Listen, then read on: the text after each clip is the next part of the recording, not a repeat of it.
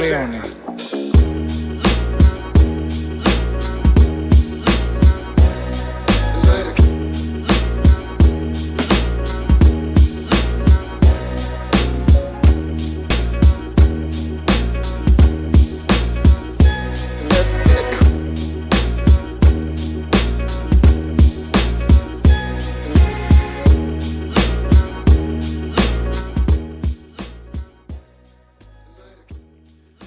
Hola, hola, ¿cómo están? Bienvenidos a una nueva edición de Arras de Lona Florida Vice. Estamos Alessandro Leonardo y Andrés Bahamonde, listos para comentar otra semana de shows de AEW con Dynamite y Rampage, pero son los shows de Dynamite y Rampage más grandes del año.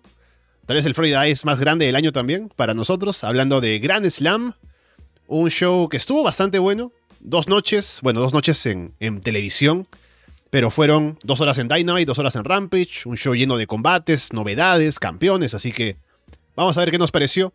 Ahora comentando esto detalle a detalle y como es ahora habitual con shows especiales, sobre todo con un gran slam como este. Estamos en abierto, así que bienvenidos aquí a Florida Vice, eh, saliendo un poco del Patreon por esta semana, así que gracias por escucharnos a través de Evox, Apple Podcast, Spotify, YouTube, Google Podcast o por seguirnos, por supuesto, en arrasdelona.com. Andrés, ¿qué tal? ¿Qué tal, Alessandro? ¿Qué tal a toda la gente que nos está escuchando en abierto? Sí, podríamos decir que es el Florida Vice más grande eh, del año, acompañando un poco los shows más grandes de Dynamite eh, y Rampage en esta ocasión, los, Grand Slam. A mí me gustó bastante ambas, ambas ediciones, así que mm, dentro de todo me pareció bastante redondo. Eh, ya iremos hablando de cosas que pueden ser cuestionables o no, pero en general creo que quedé con buena sensación. Em, tengo, tengo muchas ganas porque va a ser una, jornada especial el día de hoy, así que estuvimos ahí acomodando cosas y tengo que explicar por qué no, no hay tantos Florida Vice liberados como antes. Y, esto, esto, esto, es muy simple, ¿no? O sea, antes había una regla, ¿no? O sea, cuando, cuando NXT y Dynamite tenían un show especial conjunto, se, se liberaban, ¿no? Ahora no existe, NXT ya no está en, en Florida Vice, entonces esa regla no está. Encontraste, por ejemplo, Florida 2.0, que tengo una regla yo, porque el programa es, mío, básicamente. Entonces digo, bueno, hay un especial, se, se hace. Y Monday Night pasa que hay un pay-per-view y se libera. Pero, pero Florida Bison ya no tiene ninguna regla, entonces es por eso. Pero hay que dar un poco de cariñito de tanto en tanto ahí, ¿no? Es el show más grande, así que es por eso. Em, así que bueno, no solamente es especial este show por, por esto, Alessandro, ya, ya vas a, a decir ya más, más cosas. Sí, así es. Eh, al ser un show tan grande, pues había gente que quería participar. Es más, hay maletitas que quisieron cobrarse para este show, más de uno, pero tuve que decir que no. Y quien estuvo aquí, el primero que se apuntó para estar, para hablar aquí de Grand Slam es Héctor Pena. Héctor, ¿qué tal? ¿Qué tal? ¿Qué tal, Alex? ¿Qué tal? Hola a todos. Es un placer estar aquí. Me siento como, como ser Rollins en WrestleMania, cobrando el maletín.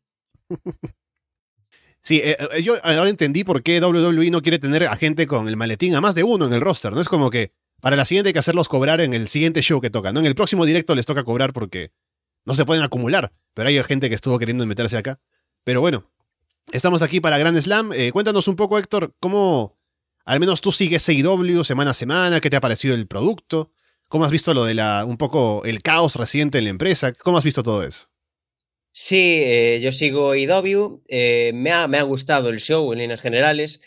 Estoy, desde que fue el incidente con Punk y los EVPs, estoy, estoy un poco descontento. Yo soy muy fan de Punk, tengo aquí su, su mm. tatuaje con su logo en el brazo, claro, estoy en una posición incómoda. También soy fan de los Bucks, tengo su libro en la librería, me, me, gusta Kenny Omega, por tanto estoy un poco triste desde que, desde que pasó todo esto, no Claro, no me gusta un poco el cambio de rumbo, no me gusta la, medida que tomaron de hacer, entiendo que hay unas razones legales, pero no me gusta lo que hicieron de hacer como si no pasara nada. Me gusta más lo que hicieron, por ejemplo, con, con Sammy y Eddie, que salieron ante cámara, le llamó Fat Piece of Shit, y no sé, eh, casi todos los que vemos ahí Davio, una gran base somos fans hardcore y claro, no pueden hacer como que no pasa nada, por lo menos que nos den algo o creen una storyline con eso, pero bueno, es lo que hay, ¿qué le vamos a hacer? Sí, me imagino que el momento de que llegue el, regreso de los Bucks y Kenny Omega se hablará algo. Espero, ¿no? Pero bueno, vamos de una vez a comentar el show que, como digo, tenemos dos horas en miércoles y viernes de shows para comentar. Empezando con Dynamite, día 21 de septiembre de 2022. Empezando con el combate por el título mundial de Ring of Honor, Claudio Castagnoli contra Chris Jericho. Jericho se acerca lentamente a dar el Code of Honor, pero luego suelta una bofetada. Claudio saca ventaja, Jericho baja del ring y usa a Kyrie Silken, que estaba ahí, como escudo para atacar a Claudio a traición. Jericho lanza a Claudio en un suplex desde el filo de ring hacia el piso. Jericho va por una super huracán rana. Y yo, apenas Jericho subió ahí a la esquina, yo dije, vi en mi mente exactamente qué iba a pasar porque sabiendo cómo es Claudio y los spots que hace y todo lo demás, lo vi claro Super hurracarrana de Jericho que Claudio frena. Luego quiere levantar Jericho para el Ricola Bomb y Jericho revierte en Super hurracarrana otra vez y queda perfecto. Jericho va por el Code Breaker, pero Claudio lo lanza hacia arriba y lo recibe con un uppercut.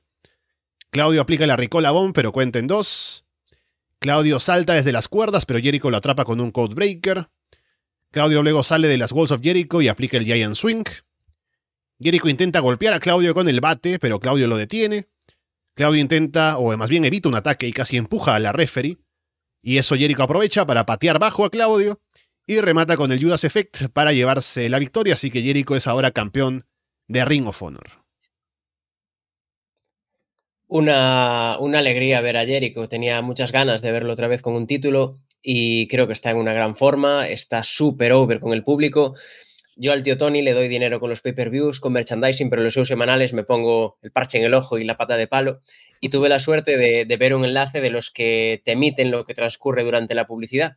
Y no sé si alguno de los dos visteis durante la publicidad, pero Jericho hace un, un cocky pin, eh, imita los gestos de Hogan con la oreja, eh, es, una bestia, es una bestia. Lo, único que no me acabó de convencer es que tuviera que ganar con trampa. Entiendo que forma parte de su personaje, entiendo que es Hill, entiendo que quizás su storyline de, campeón de Ring of Honor vaya a tirar por ahí, porque no sé si escuchasteis eh, en comentarios y Enrique Boni comentó después que, que Jericho representaba la antítesis de todo lo que un campeón de Ring of Honor debe ser. Pero no sé, me hubiera gustado una victoria limpio, pero muy contento con el resultado. Sí, a mí me gustó, para mí la mejor defensa de Claudio, Lástima que la última. y Jericho creo que es difícil de cuestionarlo. Ha tenido un, un, muy buen año, o sea, combates muy buenos con Kingston, con Mox, ahora con, con Claudio. Entonces, eh, esa, esa, este, em, esa posición que estuvo tan cercana a la muerte le hizo bien al final, ¿no? O sea, tengo que cuidarme y está mucho mejor que en el año 1 de IW de seguro. Y también hay decisiones políticas también con respecto a esto, ¿no? O sea, es una cosa de, bueno, Tony está buscando el contrato televisivo y por las razones que le decíamos que a Gresham le quitaron el título, serían las mismas razones por las que le quitaron el título a Claudio, irónicamente. Tal vez pensaron que en, búsqueda de un contrato, es, Jericho es una estrella mainstream, ha estado hasta en Dancing with the Stars y cosas así, ¿no? Entonces, eh, le funcionó con IW y creo que para mí superó totalmente las expectativas en el tercer año lo que han logrado y, y que sean el show número uno, número dos cada semana los miércoles y pay-per-views, todo bien, así que me imagino que quieran repetir la fórmula. Hay una historia también con Daniel García también que está corriendo, ¿no? Que ya como que no le gusta que haga trampa Jericho y todo esto, imagino que va a llegar un momento que va a pasar ese choque y tal vez ese choque pase en Ring of Honor y no en AEW eventualmente, si consiguen eso, veremos qué tal también. Eh, Dani está con el título Pure, entonces veremos cómo va desarrollándose esa historia. Creo que eh, me parece que es una jugada política adecuada. no sé cómo se sentirá el, fan hardcore de, de, Ring of Honor, pero a Alex lo escuché cuando estaban reseñando, no sé si fue Dead Before Dishonor o, o algún pay-per-view o Supercar of Honor, no me acuerdo mucho. Ahora el fan de Ring of Honor es, ahora es fan de, de IW, ¿no? O sea, es como que no sé si hay más fan de IW viendo Ring of Honor que el, fan hardcore de, de Ring of Honor, ¿no? Entonces, no sé si ahora e, ese fan sea tan importante en el, en el global, para bien o para mal. Entonces, y lo importante tal vez es la salud del producto y es que, que primero consigan el contrato televisivo y después pintar eh, el show de los colores que ellos quieran después en el futuro. O sea, ya veremos cómo, qué identidad va tomando la marca cuando llegue ese momento, que ojalá sea pronto, pero bueno, de momento simplemente es una empresa imaginaria, eh, aunque no lo es, obviamente, ¿no? Pero en el así en televisión lo es más que nada, ¿no? En ese, en kayfabe, comillas. Así que me gustó bastante el combate, fue una gran manera de, abrir el show. No tengo problemas, de hecho ya lo conversamos con Alessandro. Esto era muy probable que podía pasar Más encima ya Jericho había tenido derrotas importantes ante Mox y Danielson, entonces era un poco raro que perdiera también otra vez ante Claudio. Entonces, yo no me quejo, me gustó mucho el combate también. Me da un poco de pena Claudio, en parte, ¿no? Que su reinado haya sido un poco más circunstancial. Yo incluso no quería que lo ganara cuando luchó contra Gresham, pero eh, ya entiendo un poco lo, las decisiones y todo. Ya llegará el momento de Claudio y espero que sean, vayan, hayan cosas mejores para él en, en el futuro. Pero creo que fue la decisión correcta, al menos para mí. Sí, lo estábamos hablando ya como teoría la semana pasada. Solo había que ver si iban a jalar el gatillo. Y me alegra que lo hicieran porque es una buena decisión, me parece tener a Jericho campeón. Y hablaba con Héctor un poco antes de empezar a grabar que ya no ha pasado ni un día de Jericho campeón y ya está ahí en Rampage comentando como que no, hay que luchar con honor, yo nunca aplicaría un golpe bajo, ¿no? Así que ya está metido en ese rol y encaja perfecto con lo de ser campeón de Ring of Honor, irónicamente. Así que me gusta la decisión. Y igual espero que Claudio, ahora que ya no es campeón mundial de Ring of Honor, igual tenga protagonismo en el show, que no se pierda, como tantos otros. Pero me imagino que sí. Y ojalá que tenga su momento en el futuro para volver a estar ahí, tal vez compitiendo por el título en, el Ring of Honor, que cuando ya exista, ¿no? Pero es interesante pensar ahora cómo ese registro histórico de campeones de Ring of ahora incluye a Chris Jericho. Hay un video hype del John Moxley contra Brian Danielson y luego vamos con el combate por el título mundial de parejas de AEW. Swerve in Our Glory contra The Acclaimed. Fabulous acompaña a los campeones en la entrada. The Acclaim vienen con DJ Wookit y Daddy Ass. La frase final del rap de Caster es sobre un Glory Hall, ¿no? Así que bueno, la gente está muy metida en el combate, obviamente. Kid se saca una huracán rana de la nada sobre Owens, que es una locura. Luego Kid intenta lanzar a Caster de un lado a otro del ring, pero Caster revierte en un Amdrag. Acclaim se distraen haciendo la tijerita. Surf aprovecha para atacar. Dominan a Caster. Caster lanza a Keith en un suplex y le da el taja a Bowens para el comeback. Keith lanza a Bowens por encima de la tercera cuerda sobre la rampa, que la rampa en este show está al nivel del ring. Eh, luego Keith salta en un moonsault desde la segunda cuerda, pero Caster esquiva. Swerve intenta golpear a Caster con el parlante, pero termina golpeando a Keith por error. Bowens le aplica un blockbuster a Keith. Caster va a rematar con el mic drop, que parece que es el final del combate. Pero se lastima la rodilla y no puede saltar. Y es como un momento en el que se baja todo, ¿no? Porque está como en todo lo alto el combate, parece el spot final, y de pronto Caster parece que está lesionado. Y la gente se preocupa en serio, ¿no? Porque parecía el final. Y es un poco raro cómo se ve, no es una lesión tan evidente, así que es eh, preocupante, un poco. Pero el combate continúa. Swerve intenta lanzar a Caster desde la esquina para que Keith le aplique un pounce, pero no sale bien. Esto sí, en serio, fue un botch. Swerve salta en un 450 desde la tercera cuerda sobre Acclaimed afuera. Billy le aplica un Master a Swerve afuera. Bowens en el ring aplica el Arrival y Caster remata con el Mic Drop para llevarse la victoria. Y The Acclaim son campeones de parejas ahora. Antes de, comentar el combate, tengo una pregunta para ti, Alex. Tú que, eres una persona que, que sabes de rap, yo no. Yo no soy un boomer, pero casi me siento como uno, no, no sé, estoy muy fuera de, todo eso. ¿Quiénes son eh, Fabulous y DJ y Titortizo, como se llame? y quiero que me expliques si, si son lo suficientemente famosos como para salir en un show y que, por cierto, no sé si os fijasteis, que entraron por separado, acompañaron a cada una de las parejas y luego estaban rompiendo el kayfabe por completo en, en ringside, juntitos, comentando el combate, eh, cargándose el negocio. Sí, yo conozco a Fabulous. Me parece que es bueno, además, en algunos temas que he escuchado de él. Em, bueno, ahora Gansta, por ejemplo. Bueno, ya no, voy a decir temas porque después me equivoco, ¿no? Pero sí he escuchado cosas de él. Ahora que lo, y lo pusieron en la entrada, dijeron, o dijo Excalibur que es la leyenda de el rap en Nueva York, ¿no? Y digo, bueno, sí lo he escuchado, no sabía que era una leyenda, pero bien por él. Más bien, DJ Hookit no lo conozco, sinceramente. Pero es posible que también tenga seguramente si busco ahora alguna cosa habrá colaborado con gente, ¿no? Porque es más un DJ, un productor que un rapero, así que no es que salga su nombre, me imagino, en las producciones de todo lo que hace. Pero, pero bueno, al menos por Fabulous, pienso que estaba bien.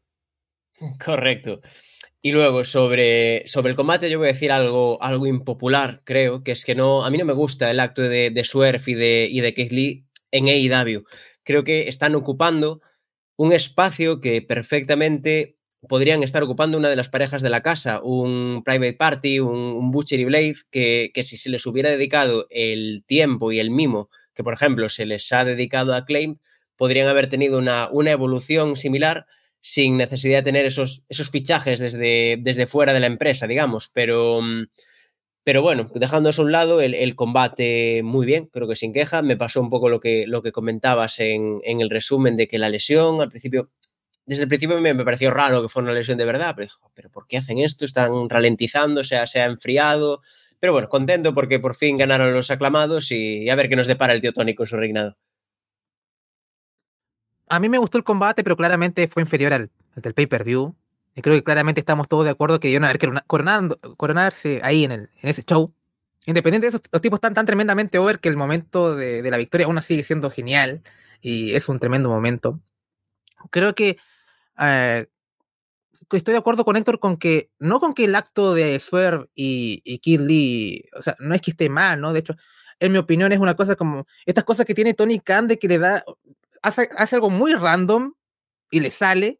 De hecho, de Acclaim es un poco esto, ¿no? Fue como, ya, vamos, tú júntate con, eh, con Caster y salió esto.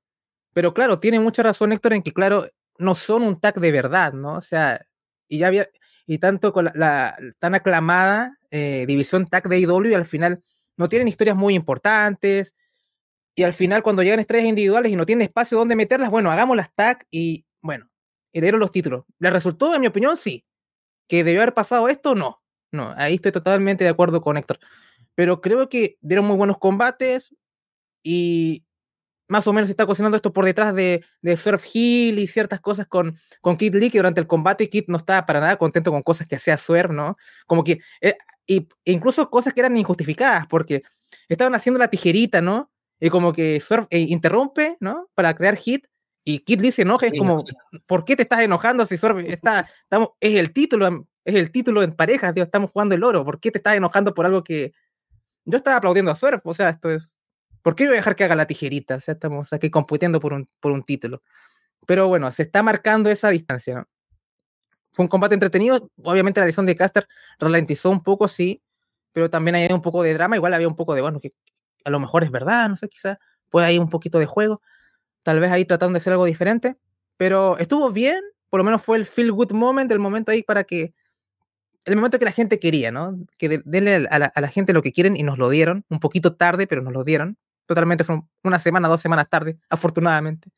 Así que bien, Afortunadamente también creo que eh, Swerve y Kid Lee ya como tag ya tienen fecha de vencimiento. No, fue un experimento que creo que acá le salió bien, pero ya ok, es hora de darle cabida, como dice Héctor, a los tags de verdad en la división y que la división tenga importancia al tener unos campeones con mucha personalidad como de Acclaim. A mí me encantan los John Bows y son, pero así como que, que, te den para historias y que sean personajes que a mí me atraigan, la verdad no mucho.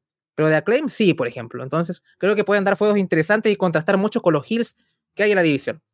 Y también hay, hay un segmento ahí más adelante que puede ver el futuro de eso. Así que por lo menos quedé contento, más allá de que el combate fue inferior al pay-per-view y querían haberse coronado en, en, en, All Out. Pero bueno, creo que, que me gustó en, en, líneas generales. Sí tenía la barra muy arriba porque su combate en el pay-per-view fue de lo mejor del año.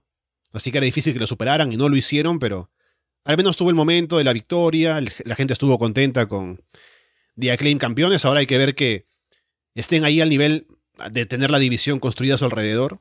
Y seguramente podrán, habrá que ver qué retadores tienen y cómo sigue todo, pero están bastante over y debería funcionar. Y a ver qué sigue ahora, me imagino, por individual para Surf y, y Kid. Y solo para confirmar lo que me preguntaba Héctor, sí, he buscado a DJ Hookit y ha hecho mixtapes con 50 Cent, Snoop Dogg, Eminem, ¿no? Así que sí, eh, se ganó el puesto ahí para incluso romper el kayfabe. Nadie le puede decir. Aplaudo. Lexiner entrevista a FTR en backstage. Dicen que fue un gran combate, el que acabamos de ver. Felicitan a The Acclaimed. Los Ass Boys interrumpen. Dicen que, como siempre, FTR se quejan de no ser retadores, se burlan de que no salen en televisión. Dicen que les tienen envidia porque son una versión, ellos, ¿no? De los Ass Boys más joven y mejor que FTR. Y se van diciendo ahí la frase de Top Guys Out, ¿no? Y fastidiando a, a FTR. Sobre este segmento, eh, se dice normalmente que, que Sammy Guevara tiene, tiene la cara más golpeable del negocio, pero creo que los Ash Boys tienen la, la cara más golpeable del negocio. Qué, qué, desagradables, qué, qué sujetos, qué, bien lo hacen, aplaudo. Están haciendo un, gran trabajo como Hills ya sin, sin, la sombra de Daddy. A mí también me gustó. Es una promo mala, pero está diseñada para que sea horrible, ¿no? O sea, la idea es generar cringe, ¿no? Un poco... Yo por eso defendía un poco a Bailey en su momento, cuando era lo mejor la era del Thunderdome. Era un poco eso, ¿no? O sea, la promo es malísima, pero es la idea, ¿no? Y es como, Dios, estos tipos tan terribles, ¿no? O sea, y lo hacen bien. Colton Gunn está mostrando un poco más de personalidad, siendo que Austin era un poco más el, el histriónico. Así que bien, Colton, está bien. Eh, así que está bien a ver cómo, cómo, cómo pueden este, fluir FTR con, con los Ass Boys, porque creo que uno de los eh, cosas más extrañas ha sido que estos, estos tipos se pongan over, uno por Danhausen en, parte y otro por lo que pasó con The Acclaim, que ambos se vieron muy eh, beneficiados, ¿no? O sea, una storyline que tú dirías, ¿por qué hacen esto? ¿Por qué dan pantalla al Gun Club si la división femenina está en el fango? Por ejemplo, yo le, le he dado tiempo a, mi división femenina, pero al final le salió muy bien esto, ¿no? Es, es, es, otra vez lo que digo, estas cosas random que saca Tony Khan, ¿por qué hace esto? Y de pronto es como, Dios, le, salió muy bien, pero hay muchas cosas que también le salen mal, pero a veces me sorprende porque por, le doy tiempo a, los Gunn de pronto, ¿no? Como que me dio, me dio, gana, me dio la gana de poner a Billy Gunn eh, y a sus hijos. O sea, como que no, no, no, me puedo imaginar ese escenario ahí, como, ¿y por, ¿y por, qué no les doy tiempo en pantalla a estos tipos? ¿no? O en vez de, no sé, darle tiempo a, a, chicas que incluso hay mayor interés del parte del público, no sé, quiero ver a Chris Lander o quiero ver a Tina en vez de ver, no sé, a Colton Gunn o a, o a Austin, ¿no? Pero tomó esa decisión, le salió bien y eso causó que tengamos a Claim, creo que el tag más over eh, de todo acá, el, de la compañía y creo que del wrestling también. Pero lo disfruté bastante. Tony Giovanni entrevista a Wheeler Utah en el escenario. Le pregunta sobre el Moxley contra Bryan, pero MJF interrumpe. Dice que es el diablo y el público son sus adoradores del demonio, porque, bueno, responden bien cuando entra. Le dice a Utah que nunca ha recibido una reacción como la que acaba de recibir él. La gente lo ama, si puede se bebería su saliva. No hay un hombre en esta arena que no le dejaría dormir con su esposa, pero él no lo hace porque tiene estándares. Y hace todo MJF en su promo para intentar que la gente no lo, no lo aplauda, pero la gente continúa con esto. Yuta interrumpe, insulta a MJF, la gente no responde muy bien. Dice que seguro que su esposa lo dejará eventualmente, así como MJF dejó AEW. MJF dice que sus amigos del Blackpool Combat Club estarán luchando para ver quién perderá con él luego. Dice que Utah le puede pedir consejos a Brian si quiere saber cómo ser propenso a lesionarse, a destruir su cerebro. Moxley no le podría aconsejar nada realmente. Y también le puede preguntar a William Regal cómo puede tomar pastillas. Y Utah con esto se molesta, golpea a MJF. MJF le da un cabezazo a Utah y empuja a Tony Giovanni además. Y eso sí la gente lo abuchea. Utah se pone a golpear a MJF, pero W. Morrissey aparece para atacar a Utah y lo sujeta para que MJF lo golpee con el anillo. MJF es un, es un genio, ese bastardo es, es buenísimo con el micro y, y Alessandro ha hecho un, un resumen PG yo voy a, a destacar las, las, partes PG 13 porque estuvo llena de referencias sexuales la promo, además de, de lo de acostarse con las mujeres del público. Eh, escuchamos eh, Tiny Dick por parte de, de Youth MGF, eh, Kukold. Eh, ah, no comentamos, en el, en el rap de Mascarter hizo una referencia al Glory Hole, así que nada, un programa lleno de, de referencias sexuales, como nos gusta, sigan así. A ver, a Utah lo puse en una posición muy, muy, muy adversa. Eh, y primero, hubiera sido una posición muy, muy, muy favorable si esto hubiera pasado en abril, ¿no? Porque todo el mundo abuchaba a MGF, ¿no? Entonces, y Utah no es que lo haya hecho mal, pero se nota la gran diferencia entre uno y otro, ¿no? Y de ahí como con el pasar ahí como que empieza a ganar un poco más de fuerza, pero lamentablemente por MGF que sea muy genio, ya no disfruto tanto sus segmentos porque el público no reacciona como debería reaccionar, ¿no? me imagino que con el tiempo la gente se va, se va a moldar y se va como a volver a poner en contra de él eventualmente, ¿no? O sea, por lo menos una de las cosas que hizo bien este segmento fue, ok, todos amamos a Tony Giovanni y este tipo es sagrado, o sea, aquí cuando recién empezaron como a, a, a tener una reacción negativa cuando ataca a Tony Giovanni, ¿no? Porque el tipo es lo más puro que hay, ¿no? Acá en el, en el K-Fape. Pero es eso, pobre Utah, porque es difícil poner a alguien así, es al sacrificio mandarlo a, a Willer Utah a un segmento así. Más o menos se pudo defender, así que lo aprecio un poco, pero, pero muy complicada la posición que pusieron al pobre Willer Utah. Incluso, o incluso cualquier, cualquier persona con, con, mayor, habilidad al micrófono también hubiese sufrido bastante, ¿no? Eh, porque, o sea, te insultan a la mujer, a la mamá y todos lo, se lo aplaudían, ¿no? Entonces, ¿cómo, ¿cómo puedes contrastar eso? Más encima el tipo es mucho mejor al micrófono que, que tú, ¿no? Eh, es complicado, pero por lo menos Utah trató de navegar lo mejor que pudo y más o menos zafo. Así que fue un segmento complicado, pero al final lograron que MJF tuviese hit, algo que no creía que pudiese pasar, así que por lo menos ahora. Así que esperemos que eso vaya cambiando porque creo que MJF no es tan efectivo si es que el público no, no reacciona de la, manera que debería reaccionar como era antes. Entonces, eh, ese es para mí un problema más o menos importante. Porque ya había a Christian Kitsch, por fin, aplaudí. Alguien que tiene hit, vi a Sammy Guevara y Dios, cómo lo disfruté. Para mí, ahora Sammy Guevara es mejor heel que MJF actualmente. Y ríanse en mi cara si quieren, pero es verdad. Entonces, y no es culpa de MJF tampoco, pero es así, ¿no? Es la situación en la que vivimos. Así que esperemos que eso cambie pronto. Sí, de acuerdo con lo de Utah. Ahí hay una situación difícil. Y sabes, escuché esa, entrevista que pasaste por el Telegram, Andrés, de MJF hace poco. Y mm, también se sabe, ¿no? Que está ganando ahora más de un millón de dólares al año, o sea que su contrato ha aumentado. O sea, yo sé que él se mantiene en K-Faith durante la entrevista y en la mayoría de entrevistas que da, por no decir todas. Pero parte de lo que dice al final es peligrosamente cierto, ¿no? Porque el tipo dice, bueno, yo al final estoy en una situación en la cual la empresa tiene que pagarme lo que valgo porque no solamente soy una estrella ahora, sino que soy una estrella muy joven y que puedo ser la base del futuro de la empresa, así que puedo pedirles lo que me dé la gana de dinero, ¿no? Y hasta cierto punto es cierto, así que, y, además viendo cómo reacciona el público con él, lo que levanta él en cuanto a interés en, los shows, así que eh, como que tiene mucho poder MJF y un poco más de fuera del kayfabe también. Tony Giovanni entrevistó a Jade Cargill y las Buddies en backstage más temprano. Aparece Diamante y dice que trae, a la OG Buddy, que decíamos la semana pasada que qué, luchadora será, ¿no? Eh, Mercedes Martínez, pero no. Es Trina, también otra rapera, ¿no? En este caso, que averigüé porque a Trina no la he escuchado, para ser sincero, pero veo que su primer álbum se llamaba, acá tengo el dato, eh, The Baddest Bitch. O sea que ahí está la conexión con, con Jade, ¿no? Por, por esa frase, por ese apodo. Jade se molesta y dice que ya las verá el viernes. Sí, mi, comentario sobre esta promo era simplemente eso, volver a preguntar que quién diablos es Trina. Yo al principio me sonaba, eh, ¿recordáis a, a, Cameron, Cameron de WWE? Eh, yo recordaba que su, que su nombre fuera de. Era algo parecido, ¿verdad? A Trina o mm. algo así. Dije, este es Cameron de la compañera de Naomi. No, no me suena, no, no puede ser. Luego ya dije, no, no, son cosas mías, nada. Eh, fuera. Casi me perdí, que estaba justo hablando acá con una señorita por acá. Eh, a ver, yo tampoco conocía a Trina. así que ni siquiera la busqué. Soy el tipo más holgazán de, del mundo con respecto a esto.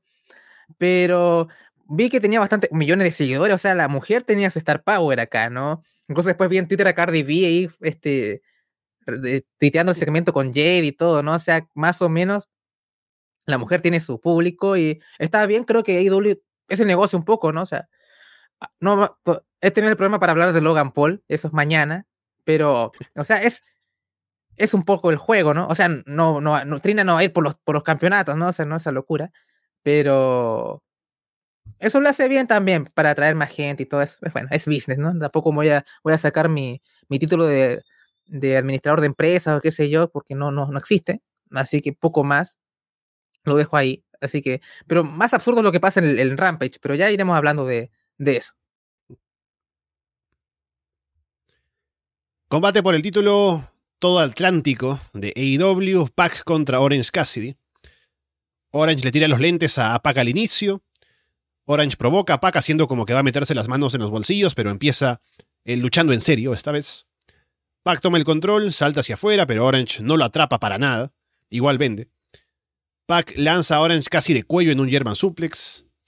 Pac va a saltar en el Black Arrow, pero Orange levanta los pies y lo invita a saltar ahí. Pac baja, molesto, Orange aprovecha para hacer el comeback. Pac vende los DDTs de Orange como si fuera muerte, como se dobla la espalda, ¿no? Y parece que queda noqueado. Orange aplica el Orange Punch, cubre, pero Pac sujeta la cuerda. Pac agarra el martillo para tocar la campana y con eso golpea a Orange disimuladamente ahí en ringside. Luego Pac mete a Orange al ring y cubre. Y Orange está noqueado, así que Pac se lleva la victoria. Me encantan estos dos. Me encanta Pac, me encanta Orange y me encanta la, química que tienen entre ellos, la química de, luchadores que son, muy distintos, que, se venden distintos y que conjuntamente funcionan estupendamente. Fue un muy buen combate para mí con, con mucho ritmo, con, con, tomas, con dacas. Lo que, lo que menos me ha gustado quizás es que el combate haya sido por, por un título, por si no me equivoco era un combate titular por el All Atlantic, que creo sí, que, sí. que, sobra por completo como, como varios títulos más en, en AEW. Sí, o sea, concuerdo, creo que son como rivales naturales, ¿no? Es como que contrastan muy bien y eh, fue, buen, fue bueno ver este como revival, ¿no? De, de, de ese combate en, en Revolution en 2020 y en comentarios hacen la, la, referencia también a ese. Bueno, obviamente ya mencionaste cómo vende esos DDTs pack, es tremendo, o sea, es como que lo vería recibiendo DDTs como 12 horas seguidas, es pues es genial. Sí, el, el, asunto de que sea por el título es un poco extraño, yo temí de que incluso lo perdiese, porque Orange casi sigue perdiendo combates importantes una y otra y otra y otra vez y es como cuándo va, cuándo va a avanzar, ¿no? O sea, y esto ya lo he dicho muchas veces en este programa, es un poco, bueno, porque ya Orange casi me cuesta digerirlo, es porque, bueno, vale la pena invertir mi tiempo en un tipo que no avanza, no mucho. El tipo es muy carismático, vamos tres años y la gente sigue aclamándolo, o sea, cualquier detractor de este tipo te puede no gustar, pero que funciona, funciona, o sea, no hay, me parece que es como un hecho. Entonces me da un poco de pena de que no, no activen, eh, o sea, no jalen el gatillo con él, no haya un poco de desarrollo de personaje, hay momentos que lo ves con más fuego, lo ves como con más intencionalidad y también este combate también un poco, pero, pero nunca, nunca, nunca pasamos ahí. ¿Cuándo va a pasar esto? Eso siempre es lo, lo mismo. Bueno, igual el All Atlantic es un título, bueno, es un... Para mí, creo que todos también, muchos pensamos que sobra acá, ¿no? Es un poco para mantener contento a cierta... Tenemos demasiado Star Power y hay que mantener contentos a algunos por ahí, ¿no? Pero por lo menos lo, lo, lo defienden en televisión ahora, como no era antes, así que eso es positivo y no sé, por lo menos me alegra uh, que Pac tenga algo de, de, reflector. Curioso final siendo que Pac es babyface, pero un poco como que Orange casi le, le toca los nervios, ¿no? Así que como que lo, no, no, lo, no, lo, interpreto tanto como un, como un turn, tal vez simplemente creo que detesta bastante al tipo nomás y ya. Pero veremos si es que eso es así o tiene ramificaciones a futuro. Me pareció un muy buen combate, creo que tiene bastante química. El ritmo estuvo bastante bien, la gente reaccionó acorde como durante las cuatro horas, de hecho, casi. Un gran público. Así que creo que no fue superior al de Revolution, en mi opinión, pero también hubo un poco de shock, ¿no? O sea, cuando si no conoces mucho Orange casi solamente lo viste en AEW como, oh Dios, ¿no? Este tipo al final era muy bueno. Pero me pareció un muy buen combate y, y lástima no, no tener este combate en un marco de una realidad con, más, con mucha mayor profundidad y como, ¿no? Con más cuerpo, pero son rivales naturales y creo que tienen una tremenda química y por lo menos no decepcionó. Si Pac eh, es un bastardo, o sea, a fin de cuentas, sea Babyface o Hill, puede molestarse y ganar así. Aparte, ya lo dijiste Andrés Orange, es como que el que realmente le toca los nervios. No es como que todo el mundo ya aceptó a este punto que Orange casi es un buen luchador. Pero para Pac aún sigue siendo un chiste, ¿no? Como que se burla de él, lo siente como que no es digno de enfrentarse a él en el ring. Y han estado ligados durante su carrera en AEW por ese combate tan recordado de Revolution. También cuando Pac y Orange retaron por el título mundial en algún momento, lo hicieron una triple threat, ellos dos juntos. Así que eh, tienen una historia ahí juntos en AEW como una rivalidad que podría llegar a más cosas más adelante, pero con este final, no sé, porque con el título Atlántico al final eh, habrá que seguir rotando retadores, entonces no, no, creo que Orange vaya a ser una historia a largo plazo para volver a retar a Pac o algo así. Pero como el final daría pie a que haya una revancha o algo, así que habrá que ver finalmente qué deciden hacer con, con cómo terminó. Combate por el título interino mundial femenino de IW. Tony Storm, Athena, la doctora Britt Baker y Serena Deep. Tony y Athena se quedan solas en el ring al inicio. Serena interviene, atrapa a Tony y Athena en llaves al mismo tiempo. Hacen una torre en la esquina. Britt hace que Rebel golpee a Athena afuera. La acción se dispersa en el combate y pierden un poco al público por eso, porque no saben a qué prestar atención. Tony y Serena aplican un single leg Boston Crab. ambas frente a frente y se abofetean. Serena se encarga de todas en un momento, le aplica la Serenity Lock a Tony, pero Brit rompe la llave. Athena levanta a Brit sobre sus hombros y carga a Serena, las lanza ambas hacia atrás y cae encima de la cara de Brit, y ahí le rompe la nariz. Brit al final intenta atrapar a Tony en un roll-up, pero Tony le da vuelta y cuenta de tres para la victoria. Luego Brit ataca a Tony por la espalda, Jamie Hater aparece y encara a Brit, pero se terminan uniendo otra vez para golpear a Tony. Serena se une para golpear a Athena también. Brit le aplica un curve stomp a Athena. Va a aplicarle el lockjaw a Tony, pero suena una nueva música. Y es Saraya Page que aparece allí, así que, bueno, mucho que ver. Primero, Tony campeón aún. Eh, Jamie Hater se une otra vez a Britt Baker. Y debuta Saraya. ¿Cómo queréis que comentemos? ¿Comentamos si os parece primero el combate y luego sobre el debut? Sí, dale. Correcto. Correcto, pues sobre el combate en sí, bueno, bastante, bastante movido, como toda Fatal Four Way, pero a la vez bastante mejorable, como, pues como todo combate de la, de la división femenina en, en AEW. Eh, yo tengo también una duda a este respecto. Yo veo, veo Dynamite, Rampage desde, desde el programa 1, no me pierdo nunca ninguno, pero no veo Dark ni Elevation, supongo que pues por falta de tiempo, como todos. Eh, no sé desde, desde qué momento, cuándo ha pasado que, que Deep esté aliada con, con, el grupo de Rebel y Hater. No sé si es algo que, que ha surgido en este combate. Me, me, llamó mucho la atención ese, ese final cuando se, cuando se juntaron las tres. Y, y, luego, otra cosa referente a, referente a Tina. A Tina es una luchadora que, que esta crítica vale, vale también para Jericho, a pesar de que, de que me alegré de su, de su triunfo y que ganase el título. Pero creo que, que Atina, que venía de, de, perder con Jade, no, no debería estar retando, no debe estar participando en este combate. Ojo, igual que Jericho, que perdió con, con Brian, tampoco debería retar a la semana siguiente por el título de Raw, pero aquí los tenemos, son un poco unas, unas incoherencias. Y ya para acabar, eh, otra sobre, sobre Atina. Eh, no, no le tengo pillado, me encanta como luchadora, pero no entiendo muy bien su personaje. Entiendo lo de una especie de Fallen Angel, va, iba antes con las, con las alitas de, de, metal, pero hoy salía con, en este Dynamite salía con como con un cráneo, parecía, no sé si, si, si entendéis de Pokémon, parecía Cubone. Claro.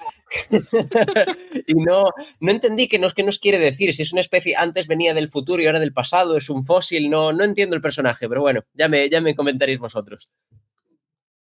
Sí, a, mí dentro de todo me gustó el combate. Eh, a ver, lo de Serena Deep, yo creo que lo, no me causó tanto ruido porque creo que habían luchado juntas en tag con Baker. Dije, bueno, supongo que se habrán llevado bien y como que hay gimnasia mental.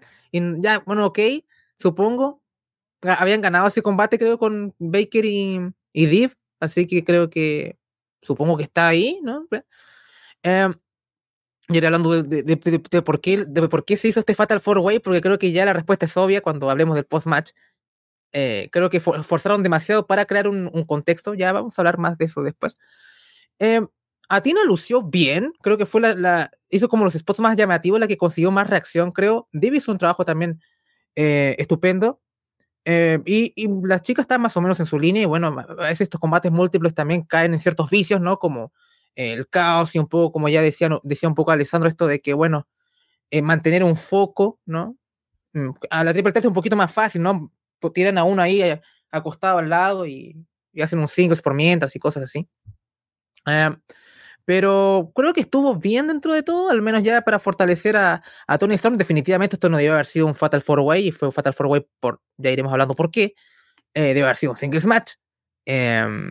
pero bueno, es lo que tuvimos por lo menos pusieron más o menos lo mejorcito de la división y ya. Eh, creo que lo de Hater y, Baker es como un poco Sachi Bailey. ¿Cuándo se van a separar? Dios, ya esto de, de sí, no, sí, no, sí, no, sí, no, me cansa. Y espero que eso no mate el momentum de Hater porque todo el mundo está muy, mucho con ella y seguimos jugando a esto. Es como, bueno, ya. ¿Cuándo, ¿Cuándo va a explotar todo esto? Y espero que ya no, no, no alarguen demasiado esto y que ya sea lo último pero bueno, sigamos con el plato fuerte de todo esto, Alessandro. O bueno, tienes que comentar también, perdón. Sí, no, solo añadir que para mí ya pasó esto de, de hater con Brit porque ya me parece que era el momento, porque ya ha pasado mucho tiempo, ¿no? Incluso había momentos en los que decíamos, bueno, si hay una historia ahí de tal vez de que Jamie podría molestarse, pero está como que en el fondo, no es como el, enfoque de, la historia, pero luego ya pasa y se cocina por buen tiempo, se separan finalmente, que ya antes había pasado un poco de esto, que estaban molestas, ahora más, pero luego se vuelven a unir, ¿no? Y creo que ya llega un punto en el que dices, bueno, sí en algún momento ya se separará, pero ya no tiene la fuerza que habría tenido en este punto. Pero claro, no puede tener protagonismo Jamie ahora porque ha llegado otra que va a tener el protagonismo a partir de ahora. Y me imagino que, o sea, el plan, a lo mejor el original era que Jamie hiciera el turn y que ya estuviera establecida como babyface. Pero ahora que viene Saraya, a lo mejor habrá que ver también cuál es su estatus de poder luchar o no. Pero ya que ella va a ser como la babyface ahora, necesita ir contra un grupo de heels y Jamie también se suma ahí. Entonces, le habría quitado un poco de cámara a Jamie si Jamie iba como babyface, me parece, ¿no? Tal vez esa es la explicación. Pero aún así me parece que no, no, estuvo, no estuvo tan bien en cuanto a la historia de la propia Jamie. Y sobre Athena, lo que decía Héctor, me recordó un comentario que hice en algún momento, en algún show, habrá sido en NXT. No sé si fue contigo, Andrés, o antes, incluso con Fede cuando lo comentábamos. Que dije, porque estábamos en lo mismo, ¿no? ¿Qué personaje tiene Ember Moon?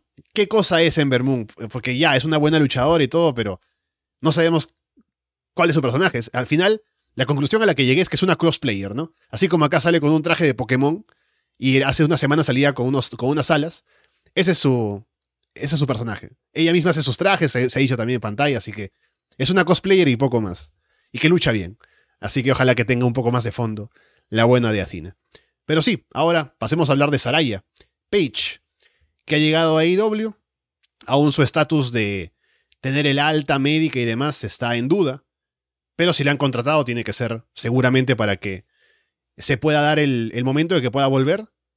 Hay que ser cuidadosos también, porque en caso de que de pronto vuelva y sufra una lesión, sería algo que haría quedar mal a la empresa, bastante. Pero ahí está ahora, va a aparecer en Dynamite para hablar acerca de su regreso y veremos cómo le va ahora en AEW. Sinceramente, no había pensado en la relación del debut de, Saraya o de, o de Page con, el tema de, enfriar a, a, Hater, que es algo que es un, es un problema recurrente en los buqueos de, de Idavio, que es que, es enfriar las cosas, no, no atreverte a dar el paso en el momento, tomarte unos días, unas semanas, unos meses y cuando lo haces es parece que es demasiado tarde, como con el tema de The Acclaim, que apenas han sido un par de semanas, pero el momento era en el, en el pay-per-view. Eh, sobre Hater, ojalá, ojalá lleven ese tour porque la gente estaba con ella, tiene carisma, tiene imagen y, lo tenía todo, incluso para, para, retar a Jade, que para mí es la, campeona principal de, la división femenina. Y Saraya, a ver, a ver, efectivamente, a ver qué, nos puede ofrecer Saraya. Yo no, no sé cómo está, leí informaciones contradictorias en páginas de wrestling. La, propia Saraya puso en su Twitter que, que, no se crean lo que dicen de que no está capacitada, que no dijo que lo estaba, pero dio a entender que, que no era cierto, que no, que no estuviera autorizada para competir. Si está autorizada para competir y a, buen nivel, me parece un gran fichaje. En el caso de que, de que su fichaje implique ponerle un poco sombra a Hater, me, molesta, la verdad, porque estamos otra vez trayendo a un ex que, que, no tiene por qué ser algo malo, ser ex para, para, digamos, opacar ese, ese, talento de la casa que tú mismo has invertido semanas, meses, horas de televisión en formarlos y desarrollarlos, como ha sido el caso de Hater, para que de repente llegue Saraya, que, que está muy bien, y, le, le, corte un poco la, la progresión y el camino. A ver, yo creo que sí está para competir, uno por el tweet que mencionaste, fue implícito, pero dijo básicamente no crean estas cosas. Está en, el está en la página del roster con victorias y derrotas y todo. Tres, esto fue una Fatal Four Way. ¿Por qué fue una Fatal Four Way esto? ¿no? Este, aquí está todo. ¿Por qué si Serena Deeb le hizo el pin a la campeona? ¿Por qué no fue Serena Deeb contra Tony Storm? ¿Por qué estuvo Britt Baker, que ya ha retado por el título muchas veces? ¿Por qué estuvo ahí eh, Athena, que venía de perder ante Jade Cargill? ¿no? Simplemente para tener este final y tener Saraya, Athena y mm, Tony Storm y hacer que estos combates de tríos y más o menos así. Así yo entendí yo y por qué el sinsentido de la Fatal Four Way me empezó a, allá como a cuajar. ¿Por qué hicieron este combate tan del culo y sin ningún tipo de, explicación? Porque en Kayfabe no tenía ninguna explicación este combate de cuatro esquinas. Eso por lo menos creo que me da a entender que va a competir, pues después esto envejece horrible y quedó mal, bueno, no importa, ¿no? Me, he, acertado, he acertado y me he equivocado igual de cantidad de veces, ¿no? Simplemente es una opinión. Em, yo creo que es positivo lo de Saraya porque si pones este Star Power es que le vas a dar un poco más de minutos a tu división, ¿no? O sea, si llega Sacha Banks de pronto, ¿no? Y llega AEW, ¿sirve si es que tenemos ahora cinco minutos, un combate ahí como digo, atrás ahí en las bolas del perro antes del main event cada semana, no te sirve de nada. Entonces, no. Y, ya es de risa tener dos títulos femeninos ya, ¿no? O sea, eh, y hay gente que incluso dice, bueno, podríamos tener títulos tag, ¿no? Es como Dios, ¿no? O sea, cuando ya hemos visto que Impact sufre, que tiene una edición mucho más fuerte, o, o WWE tiene la edición en NXT femenina que prácticamente inexistente, y lo mismo pasa con, con la del main roster, entonces es complicado. Si esto da a que haya más minutos, perfecto, ¿no? Porque Saraya tiene más Star Power que mucha gente que está en posiciones altas de la cartera en, los hombres, ¿no? Entonces, quiero ser positivo y es que le van a dar más tiempo. Y también quiero ser positivo y es que van a ir de a pocos con ella porque está, tuvo una lesión muy fuerte y, estuvo inactiva muchos años. Y por lo menos casos como Edge y Christian han sido bastante buenos. Eh, eh, independiente de que Christian esté lesionado, pero es del brazo, ¿no? Entonces, cosas de edad más que, que peligro, un peligro serio.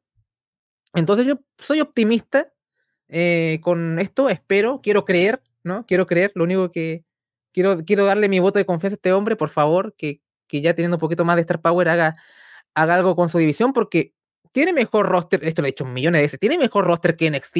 Eh, ¿Y por qué NXT le tengo por lo menos dos combates al, eh, en cada show y, tienen tiempo en segmentos y hasta la chica del PowerPoint aparece ahí, ¿no? Eh, no lo entiendo.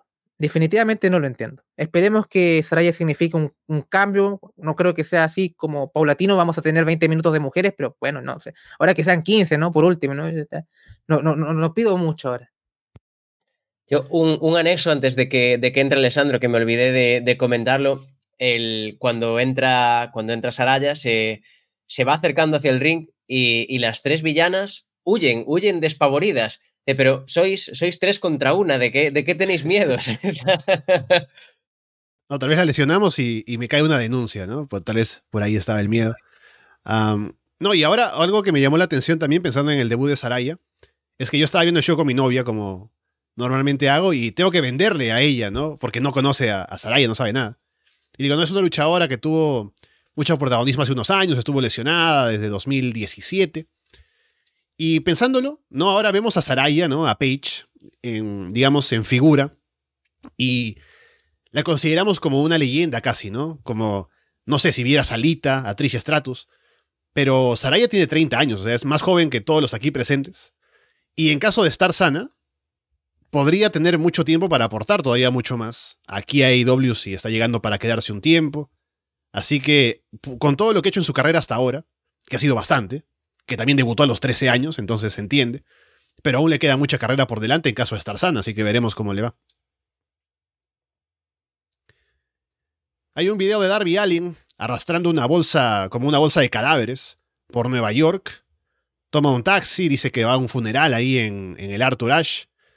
Igual es Nueva York, así que me imagino que no llamó la atención una bolsa de cadáveres por el transporte público. Vamos con. Sí, dale. ¿Algo más? No, no, lo, normal me imagino en esa ciudad. Main Event. Título mundial de AEW, John Moxley contra Brian Danielson. Muestran a MJF con la ficha y viendo el combate en un palco. Y lo enfocan mucho durante el combate. Y ya de entrada doy esa crítica porque el combate fue bueno y todos son Brian y Moxley, pero hay momentos en los cuales, o sea, es cada 30 segundos casi. Como que la cámara a MJF. Y no solamente la cámara en televisión, que de por sí es malo, sino también en la pantalla gigante que estaba arriba. Así que hay momentos, por ejemplo, en que hay una llave, hay un momento en el que están ahí luchando con mucho drama, ¿no? Moxley y Bryan en el ring. Y de pronto la cara de MJF ahí como haciendo un gesto. Y la gente se ríe cuando lo ve y te saca bastante del combate. Así que esa es una crítica que tengo para cómo enfocaron esta lucha.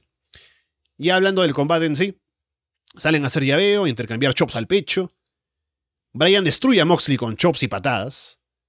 Brian lanza a Moxley en un German suplex en el filo de ring. Domina atacando el brazo izquierdo de Moxley, aplica la Wisaku Ni.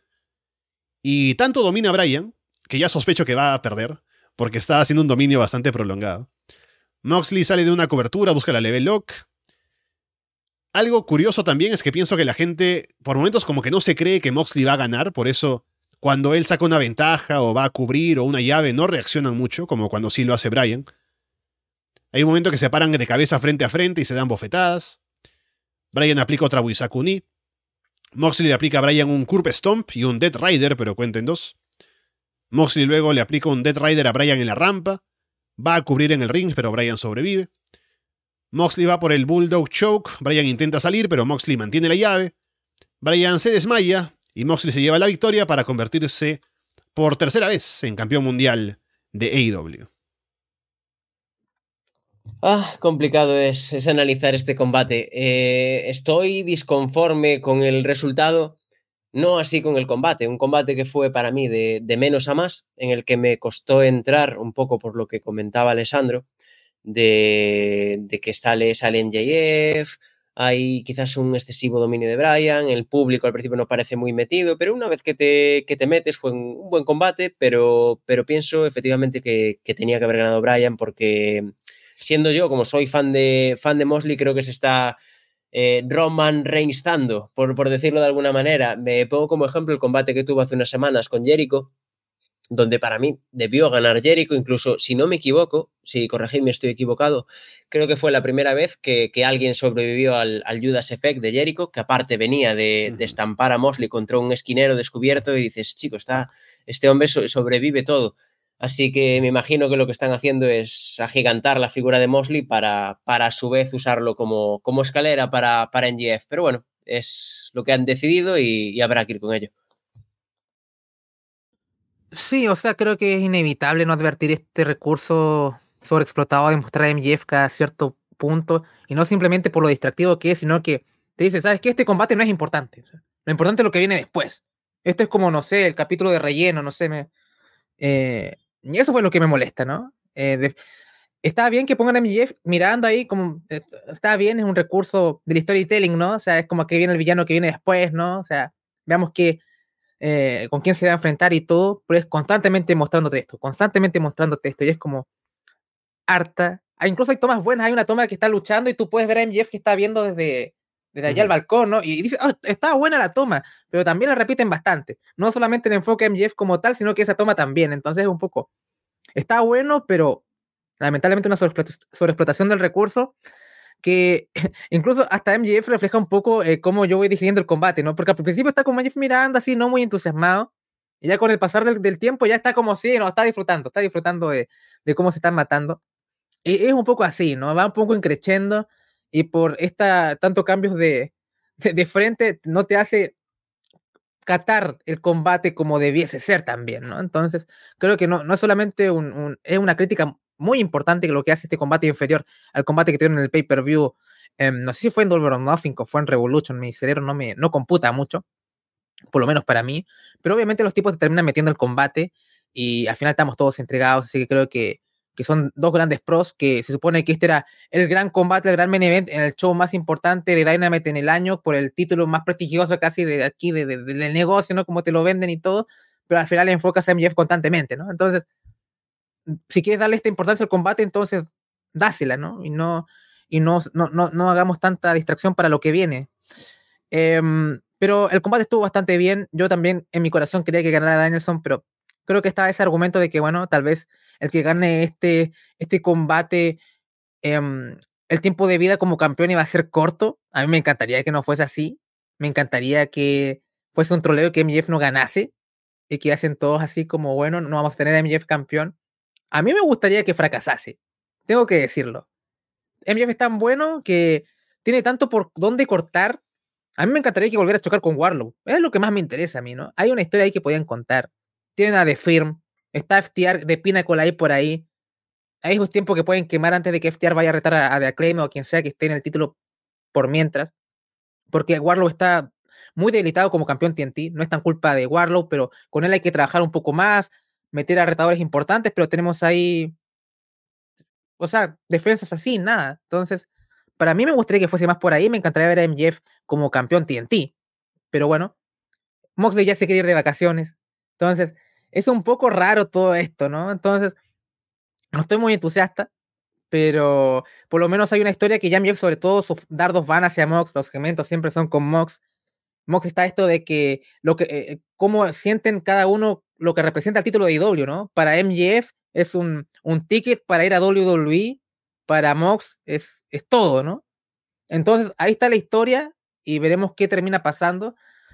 A mí me encantaría que MJF no, no, no, no ganase el título, ¿no? Me encantaría que fuese así. Pero veremos qué tal, ¿no? O sea, para mí es una si gana MJF, bien, ¿no? Pero si no, mejor. Eso es, esa es mi opinión. Me gustaría ver a MJF tal vez reflotando el TNT. Creo que ese título, título lo necesita mucho más. Sí, independientemente de si uno es fan de Brian o Moxley, yo soy fan de ambos, más de Brian, pero me dejó un poco frío el final porque estaba listo para algo diferente, ¿no? Y como tener a Moxley campeón otra vez es como volver al status quo de AEW, que bueno, Moxley es campeón, ya lo ha sido ya, es la tercera vez.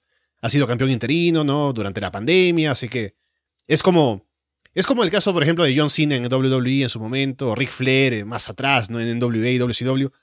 Cuando pasamos por un momento en el que no sabemos a quién darle el título, dáselo a Moxley. No dáselo a Cena, dáselo a Ric Flair. Y me habría gustado que pasemos a hacer algo distinto ahora con Brian campeón. Que claro, al final, como ya dices Andrés, es probable que este reinado sea solo el que dé paso a lo que viene después con el siguiente campeón, que podría ser MJF, que puede que sea un reinado no muy largo. Así que veremos cuál es el destino, pero me habría gustado ir con Brian para tener algo distinto, tenerlo él como un campeón dominante un tiempo. Pero bueno, habrá que ver en un par de meses, ¿no? De cara al siguiente pay-per-view, al próximo año, cuál es el plan a largo plazo y por qué tal vez era la mejor opción, según vio Tony Khan, de darle el título a Moxley otra vez. Vamos con Rampage, día 23 de septiembre de 2022. Empezando con el combate sin descalificación, Darby Allin Sting contra la House of Black. Darby y Sting aparecen por atrás cuando House of Black entran para atacarlos por sorpresa. Julia Hart se cuelga de la espalda de Sting, pero Sting sigue caminando como si nada. Sting en un momento tiene que esquivar un salto de Brody en la esquina, pero no esquiva y... o está fuera de posición más bien. Y Brody directamente va y le salta encima a Body. Darby le aplica a Brody un code red desde la segunda cuerda.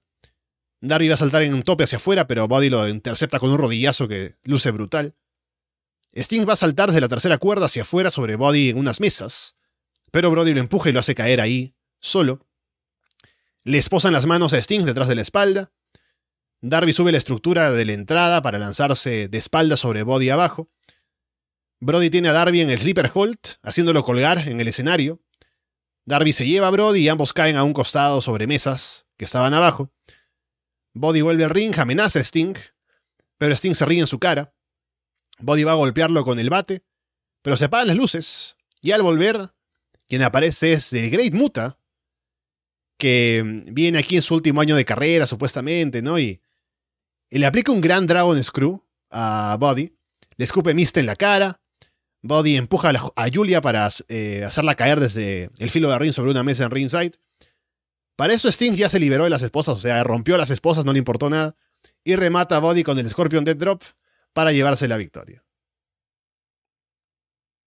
Sí, antes de nada quería comentar, eh, para que no se me olvide, esa caída de, de, Julia, no sé si os habéis fijado, cayó de, cráneo contra, con la parte de atrás de la cabeza contra el cemento. Fue una caída mm. horrible. Espero que, no sé si han comentado algo, espero que, esté bien, pero, pero me sorprendió incluso Rampage, siendo un programa grabado, cómo, cómo no cortaron esa escena. Quizás no se dieron cuenta, pero fue, fue terrorífico. Cuando se cayó, fue, ostras, ¿cómo, ¿cómo se ha hecho eso? Se dio eso, como la caída aquella que había tenido Matt Hardy, eh, muy, muy similar sobre el cemento. Y, mm, y eso, cuando, cuando fue esa caída, estaba pensando lo, mucho que me sobra la, la House of Black sin, sin Malakai.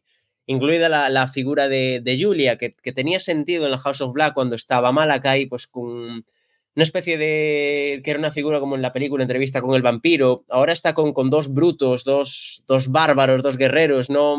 Esa ella elegante con su sombrero. No, no sé, no, no, me, no me encaja su, su acto en, la nueva House of Black. A pesar de, de, lo buenos luchadores que son, que son Buddy y Malakai. El combate, combate bien, lo, esperado, siempre, siempre con Sting pasan cosas. Pasan cosas. Eh, es, un, es un grande, pero un grande de edad y tienen que, tienen que jugar, tienen que, buscar algo para que Sting haga lo suyo y lo hace muy bien, como siempre. Yo, si, si fuera Booker de, de IW, para mí Darby y Sting ya tendrían, ya habrían tenido un reinado, que sea pequeñito. Lo que no sé es, a dónde van con esta victoria, porque ha ganado a Claim, a Clayson Face, no, no veo a Darby y Sting retando, quizás por eso le hubiera dado la, la victoria a, a la House of Black. Y eso que no soy tampoco súper fan. Eh, tipos como Buddy, de su perfil hay muchos en el roster y, y gigantes, me, me, gusta más Lance, me gusta más Miro, pese a no ser tan, tan grande como, como Brody. Pero, pero, pueden dar un gran espectáculo como, como lo hicieron hoy. Eh, Brody es, es, espectacular, es un, es un powerhouse magnífico y, y, espero que hagan algo con ellos, pero no, no las tengo todas conmigo de que sin Malakai e IW vaya a ofrecernos algo bueno con, con la House of Black. A mí me pareció bastante divertido, o sea, ya hay una fórmula con Sting y Darby sus combates, o sea, ok, vamos sin estipulación, bien, o oh, nunca envejece Sting eh, tratando de hacer cosas, eh, estipulaciones más, eh, digamos, comillas extremas, entonces como siempre, siempre sorprende, eh, y bueno, Darby siempre se presta al espectáculo, Brody hace, haciendo más o menos estos, esta referencia a los combates que he tenido con, con Darby y todo, ¿no? El spot ahí. Eh, a mí me gustó bastante. El spot de Julia Hart, oye, hay que, hay que ser, o sea, hay que esforzarse demasiado para, para prácticamente errarle esa mesa, ¿no? O sea, es como, aquí es todo culpa de Julia acá, ¿no? ¿Cómo, cómo caes tan mal? O sea, es como que tengo la mesa por acá y como que tengo que hacer un, poquito así y como, como que caigo, ¿no? Acá hace un tremendo salto, casi ni, ni, ni toca la mesa. Afortunadamente, algo de mesa tocó, ¿no? Eh, es, es, increíble cómo, cómo falla tanto ese spot, ¿no? Es, es muy difícil fallar eso, ¿eh? Es, no, no sé qué pasó ahí. Pero bueno, esperemos que ahí Julia aprenda y parece por lo que le leí, parece que todo va bien con, con Julia y al final fue el susto, así que esperemos que, que eso sea así.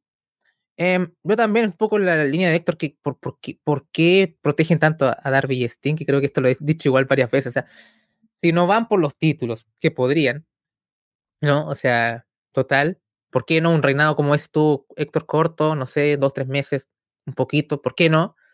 Eh, ganan, es muy, los, los, combates son muy divertidos, pero al final, ¿hacia dónde vamos con esto, no? O sea, en mi mente siempre el fin de este run es como el último combate de Sting de retiro va a ser Darby, ¿no? Siempre es como mi, mi final de historia para mí esto, ¿no? Sting se retira ante Darby y ahí se completa el pase de antorcha, ¿no? Pero, pero si ganan tanto, incluso pareja hasta como FTR o qué sé yo, y no, y no hacen nada, es un poco bueno, simplemente, perdón, simplemente voy a, es simplemente fanservice, es como un, combates aislados de lo que es el canon casi un poco en cierta forma, ¿no? O la rivalidad por ahí para, para que esté Sting, ¿no? Eso se siente, ¿no? Hagamos esto para que esté, esté Sting, ¿no? Pero no hay un propósito del, del, combate, no hay un porqué tanto, ¿no? O sea, es un poco eso, ¿no? Siempre es como un anexo de algo, los combates de Darby y Sting, ¿no? Así que eso es lo que siempre es mi, mi crítica con esto, pero siempre es, siempre es divertidísimo verlo, entonces, poco más. Yo este, este show lo vi en español, eh, en contraste a Dynamite, y estaba Rich en comentarios, ¿no? Yo voy a ponerlo over, no solo porque es de la casa, pero, a ver, esto, y yo voy a ser sincero, yo siempre prefiero gente hablando español nativo en mis comentarios en español, ¿ya? Pero acá, en contraste, aquí pongo ahora a Rich en el sentido de que la aparición de Muta la vendió muy bien en contraste a sus compañeros. En las promos, él sí está en línea de lo que habla el wrestler. Si tú ves AEW en español, tú casi, para mí me encanta porque me encanta sin competencia porque escucho la promo en bruto, casi. No, no pueden seguir la promo. Rich sí lo hace cuando lo, lo vi. Así que pongo el, el trabajo de Rich acá de, en, en, comentarios en español. Eh, falta alguien que siga las promos para la gente que no entiende inglés. O sea, si casi que dejan hablar a los wrestlers y, y la gente que no sabe inglés, ¿cómo va a entender lo que están diciendo, no? Entonces, eh, bien Rich que me vendió a, a, toda la entrada de Great Muta y todo, así que yo que no soy, yo ubico a Great Muta, pero no, no, estoy, nunca vi mucho su trabajo, sé lo que hizo y todo, pero no me, no es que me haya emocionado, no apela a mi demo, ¿no? Fue como cuando debutó Sting en Survivor Series en 2014, cuando recién estaba conectando de nuevo con la lucha. Ah, bueno, Sting será, bueno, ¿quién será este, este señor, no? Eh, pero poco más. Así me sentí un poco con el Muta casi. Pero ya Muta más o menos lo ubicaba un poco. Pero, pero me, me, gustó mucho y sé que Muta se va a retirar un poco y van a hacer ahí el link con Sting y, creo que van a luchar en parejas o algo así, no sé. O, sí que por lo menos va a estar entretenido y está bien que hayan hecho ese gesto y que, que Muta tenga esta, esta pantalla, ¿no? En, en AEW. Así que me, me gustó dentro de todo. Antes, antes de que entre Alessandro, eh, ahora que hablabas, Andrés, de, de, Sting y comentaristas malos, hace bastantes años en, en, España, cuando se volvió a poner de moda el wrestling, allá por 2006, 7, 8, un canal, un canal privado, Eurosport, empezó a retransmitir TNA y debieron de poner a retransmitir TNA a, pues, a algún señor que tenían ahí que no tenía ni idea, pero literalmente ni idea de, de, qué eran los luchadores, quiénes eran, y apareció Sting, yo lo recuerdo como si fuera ayer, aparece Sting y dice, ah, mira, este es uno que se llama Sting, mira, eso es un payaso como Krusty, el de los Simpsons. Una... una, cosa, una cosa maravillosa, pero bueno, ya le dejo hablar a Alessandro, perdón. No, bueno, el combate me parece que estuvo entretenido. Sobre todo como opener de, de, Rampage, creo que fue intenso y estuvo bastante bien. Y estuvo bueno el momento de Sting con el Great Muta. Que yo igual, o sea, sé por historia que fueron rivales y todo en WCW. Y, pero no, no, no es que lo haya visto, ¿no? Se habrá emocionado la gente de la demo de promedio de NXT, ¿no? Pero para mí no tanto. Pero al menos estuvieron en comentarios en inglés, sí Jim Ross, Tony Giovanni hablando de que, ah, claro, yo lo vi, recuerdo esos combates, qué buenos eran, ¿no? Así que al menos ahí un poco de, de hype te meten por la nostalgia.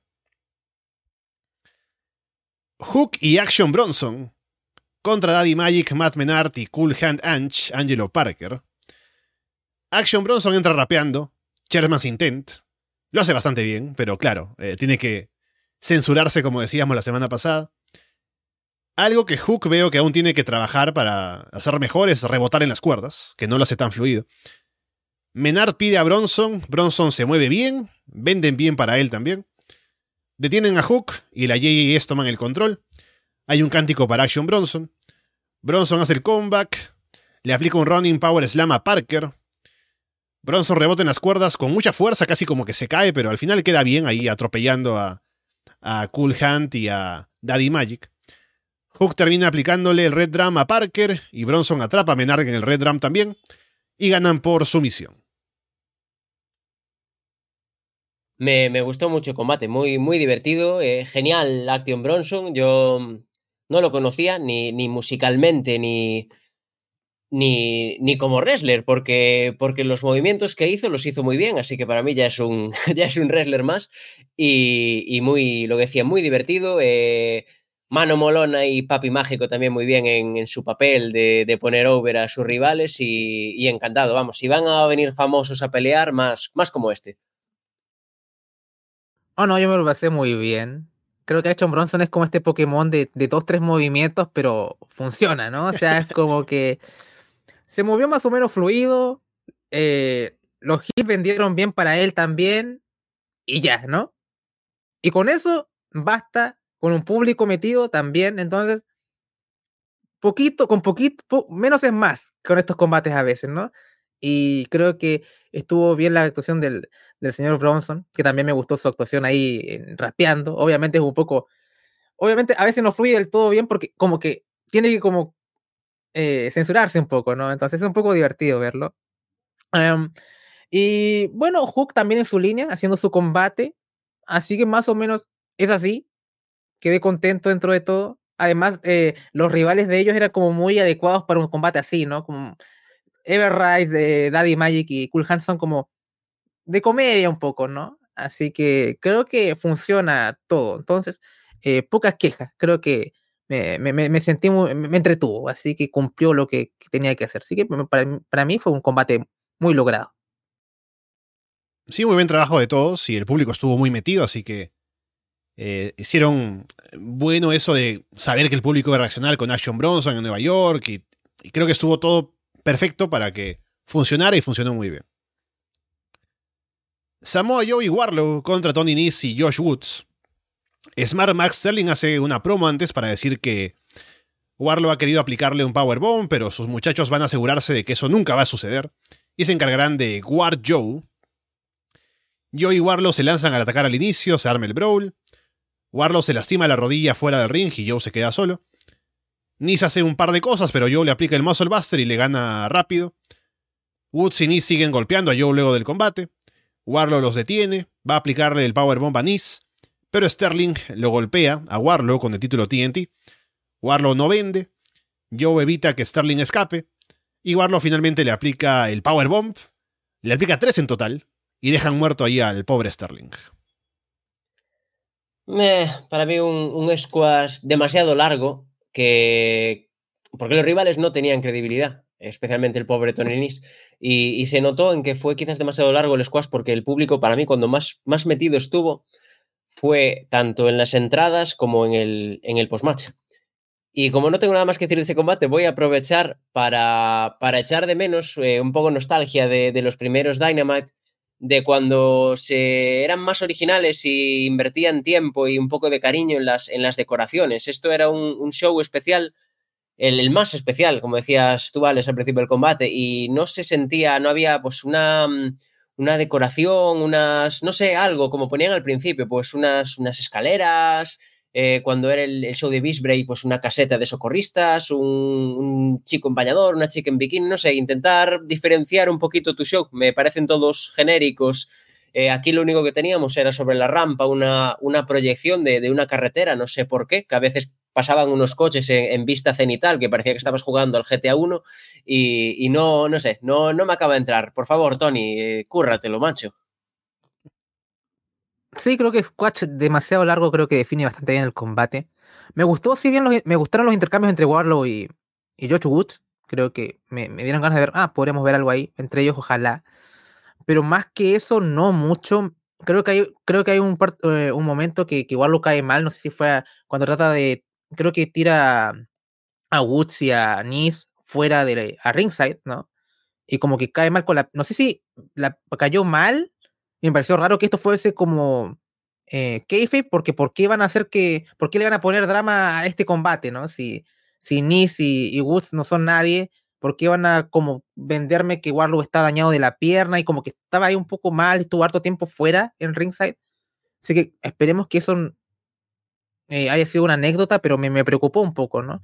Pero después cuando empecé a verlo, a ver las, verlo ejecutando las powerbombs, ahí como que me tranquilizó un poco, pero fue raro eso, de de Warlow estando tanto tiempo fuera y con la pierna ahí, no, no sé. O querían agregar un drama que no, no funcionó, por lo menos conmigo, ¿no? Eh, así que es eso, no, no mucho. me, me, gustó ver a Woods con, con, con, Warlow, pero lo único que rescataría un poco, ¿no? Pero, pero poco más. Y el pobre Nice ya está básicamente ya para vender más que otra cosa, así que bueno. Eh, en parte una pena, simplemente otra vez digo, esperando Ring of Honor, porque el tag me gusta, como que me llama la atención, podrían hacer algo, pero, pero poco más. Sí, yo también pensé en lo de la lesión de Warlow. Y si tengo que pensar por qué lo hicieron, si es que fue todo kayfabe, habrá sido tal vez para justificar que al final solo estén Joe y Nice en el ring. Y que luego venga el ataque de, de Woods y Nice y que Warlow se demore un poco en llegar a salvar. Tal vez, ¿no? Pero igual no fue como que aportó demasiado al combate. Jan el Boy habla de cómo Rey Fénix es uno de los mejores luchadores del mundo y hace hype para su combate que Jungle Boy Jack Perry, ahora sí, es el nombre oficial, ya no solamente cuando está molesto, usa su nombre real, contra Rey Fénix. Jungle Boy viene con vendas en la espalda, Fénix le ataca la espalda a Jungle Boy y toma el control, también con duras palmadas al pecho en ringside. Fénix va por un Tiger Driver, pero Jungle Boy revierte con un Huracán Rana. Fénix hace un giro en el filo del ring antes de saltar y Jungle Boy lo atrapa con una super kick. Tienen un duelo de chops al pecho frente a frente en el ring, se golpean, se dan la mano, luego se siguen pegando. Fénix corre por la rampa y hace un giro para saltar en plancha desde las cuerdas. Fénix va por el Blackfire Driver al final, pero Jungle Boy revierte en un Small Package y se lleva la victoria. El mejor combate de la noche. La... No me voy a poner a, a desgranar los movimientos, los detalles, porque lo has hecho tú ya muy bien, Alex. Lo único comentar eh, el detalle que, que decías de, de, que ya es su nombre, Jungle Boy Jack Perry. Para mí tienen que ir un, un poquito más allá todavía en, el, en, la evolución del personaje. Está muy bien lo del nombre. Yo no, no pido que le cambien, al menos todavía, su, su tema de entrada, porque está súper over con la gente pero sí algunos detallitos más. Eh, no sé, puede, puede dejarse la barba un poquito, como había hecho en el feudo con Adam Cole y compañía, para parecer un, un poquito más mayor, más rudo, eh, cambiar, renunciar ya por fin a, a, la, a, la, ropa de lucha de niño de la selva y, y ponerse, no sé, unos pantalones vaqueros, una camiseta de tiras, no sé, poco de dejar un poco atrás ese, ese viejo personaje. Eh, no sé si os acordáis de, de WrestleMania 18, cuando, cuando Hogan hace el tour después de, de luchar con La Roca antes de recuperar de todo el personaje de los 80, se, hizo llamar durante un tiempo eh, Hollywood Hulk Hogan y mezclaba, mezclaba un poco personajes. Vestía, vestía de rojo y amarillo, pero seguía teniendo la, barba negra propia de Hollywood Hogan. Aún tenía el tema antiguo, así que espero un poquito que, que, hagan, que vayan haciendo poco a poco algo, algo similar con, con Young Boy y que, para que acabe siendo, por supuesto, solo, solo Jack Perry. Y, sobre el, el post-match lo, lo, comentamos ahora, imagino, pero, pero sí, me parece que, es lo, que es lo correcto, lo que hay que hacer. Ahora, ahora lo empleemos. Sí, totalmente de acuerdo. Esto fue el combate de la noche, por mucho. No fue mi favorito, pero fue el mejor combate de la noche. Es curioso porque mi combate favorito fue en Rampage también. El mejor combate y mi favorito fueron en Rampage. Yo esto incluso lo había dicho hace mucho tiempo, ya, ya pedí este singles match, ya, ¿no? O sea, como que habían siempre cada vez que Jungle Boy y Phoenix se encontraban había magia, ¿no? O sea, en una Battle Royale, creo que en combates múltiples donde se habían encontrado, y como cuando anunciaron esto fue un poco muy del culo, ¿no? ¿Por qué tengo que ver Phoenix contra Jungle Boy? Como porque sí, pero bueno, nos lo dieron y, y todos nos regocijamos porque esto fue tremendo. Así que eh, los dos son excelentes. O sea, todavía Jungle Boy para su edad también es bastante bueno. Más o menos las secuencias estuvieron bien logradas. Metieron un pulo que lleva como tres horas de show. No sé si habrán grabado algo para Elevation. Espero que no, ¿no? O sea, pero por lo menos al menos tres horas de show. Un combate que tiene fondo cero, nada. Y aún así el público estuvo ahí. Em, creo que, lo trabajaron de gran manera. Em, e incluso también agradezco el, video package. Hay un poco de, de Jungle Boy poniendo over a, a Phoenix. Eh, me encanta el momento del final porque tratan de crear un momento con Phoenix como de respeto, ¿no? Pero no, no corta la música, ¿no? Entonces la, gente no, está muy metida en el momento a primeras, ¿no? Como que cuando corta la música recién de, de Jungle Boy, podemos apreciar que la muestra de respeto de Jungle Boy hacia Phoenix y todo, pero al principio es muy raro, ¿no? Como que ves así, ves a, a Jungle Boy arrodillarse y todo eso, pero sigue sonando el tema de Tarzan Boy, que es como que, bueno, eh, fue raro, pero, pero al final más o menos el momento se logró un poco, ¿no? Eh, al final. Así que creo que fue gran exhibición de ambos. Era el combate que tenía ganas de ver hace mucho tiempo. No, me hubiese gustado que hubiera sido tan random como esto, pero, pero al final no me quejo, fue el mejor combate de los dos shows de Grand Slam, así que no, bastante contento y, y bueno, poco más que agregar. Sí, de acuerdo con lo del mejor combate. Y también estaba pensando ahora en el apodo, o sea, en el nombre de Jungle Boy Jack Perry. Es como Macho Man Randy Savage, ¿no? Me vino solamente ahora que hablamos tanto de eso en, en Monday Night. O sea, Macho Man era el nombre porque era el tipo que trataba mal a su mujer, ¿no? Y era súper celoso y demás, eso nadie se acuerda, luego es Babyface. Así que un poco aquí podemos olvidarnos eventualmente que Jack Perry vino de la selva pero se sigue llamando Jungle Boy, ¿no? Así que un poco por ahí veremos cómo evoluciona el personaje, pero al menos me gusta que use ahora el nombre completo. Christian Cage aparece luego del combate, aún con el cabestrillo en el brazo. Trae a Luchasaurus también, que aparece por el otro lado. Jungle Boy intenta defenderse, pero Luchasaurus lo tumba. Christian le dice a la gente que se queden callados como las perras que son mientras él conduce sus negocios. Le dice a Jungle Boy que lo atacó como un cobarde antes de su combate, en All Out, y por eso lo lesionó, y aún así le ganó fácil. Le hizo un squash. Le advierte que nunca más le, o que nunca le va a ganar, y esta es su última advertencia. Será mejor que no venga la próxima semana. Jungle Boy le rompió un brazo, pero él trajo a su mano derecha de la destrucción. Me sonó mucho a Edge eso, ¿no? Hablando de, de Judgment Day. Dice que desearía que la mamá y la hermana de Jungle Boy estuvieran en el público viendo esto por última vez. Luchasaurus le aplica un choque slam a Jungle Boy y lo dejan ahí tirado en el ring. Qué, qué grande es Christian, ¿no? No, es un heel, es un heel y, hace muy, muy bien su trabajo, pero, pero hay que quererlo. Yo, yo personalmente le tengo cariño a Christian por, por una, una anécdota personal de hace muchos años tenía un canario que no cantaba y un día sonando en casa el, el tema de Christian en, en WWE, se, se, echó a cantar. Fue como algo, algo mágico. Estoy, estoy, por hacerle llegar la información a Christian para, para que la incluya en una promo. Soy tan bueno que hago cantar a los pájaros. Y, y Christian muy bien. Me, me, convence un poquito menos Luchasaurus. Siguen sin darme la, la explicación de, de, por qué actúa, porque actúa y de por qué la empresa ha renunciado. Eh, antes hablaba, hablaba Alessandro de que, de que veía el programa muchas veces con su novia, yo lo veo muchas veces con mi mujer y, y Jurassic Pes era, era de, sus, de sus escenas favoritas del show y, y le encantaba Luchasaurus. Y me consta además que, que, a muchos fans casuals le, le gustaba Luchasaurus. Y, no sé, aún no sé por qué han renunciado a eso para, hacer una especie de, de Kane wannabe. Necesito, necesito explicaciones. Y también necesito explicaciones de, del downgrade, de la bajada intelectual de, de Luchasaurus. Porque si recordáis, al principio de Dynamite, pues solo gruñía, pero en una promo de repente se echó a hablar, dijo, soy licenciado en filosofía y letras o algo así, y, hablaba en sus promos, y luego cuando, cuando se volvieron a unir con Christian, eh, ya dejó de hablar y no sé qué le ha pasado, si a lo mejor era Marco Stante el que le, el que le daba el, el don del habla o no lo sé, pero necesito que me lo expliquen. A lo mejor Marco le hizo la tesis. Seguro. Eh, era lo que decía un poco antes de la promo de MJF, ¿no? Por fin un heel que genera hit. Gracias, gracias señor, por fin. Eh, no, y yo ya lo decía muchas veces en este programa, o sea, no extrañé tanto a MJF porque llegaba Christian Cage y llenaba con su presencia y su maldad eh, este programa, ¿no? Entonces, para mí fue un encanto ver este hombre.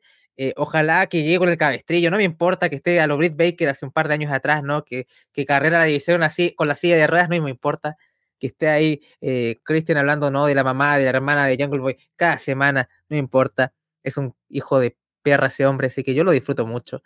Em, sí, es curioso, sí, el apunte que hace Héctor de, de Luchasaurus, ¿no? O sea, incluso Jungle, e, e, ese pack como que calaba mucho en, como en el caso, ¿no? Como que los niños, ¿no? Ah, Jungle Boy, ¿no? Y todo esta imagen un poco de, Super Mario Bros. con Yoshi casi, ¿no? O sea, te hago una especie de, paralelismo.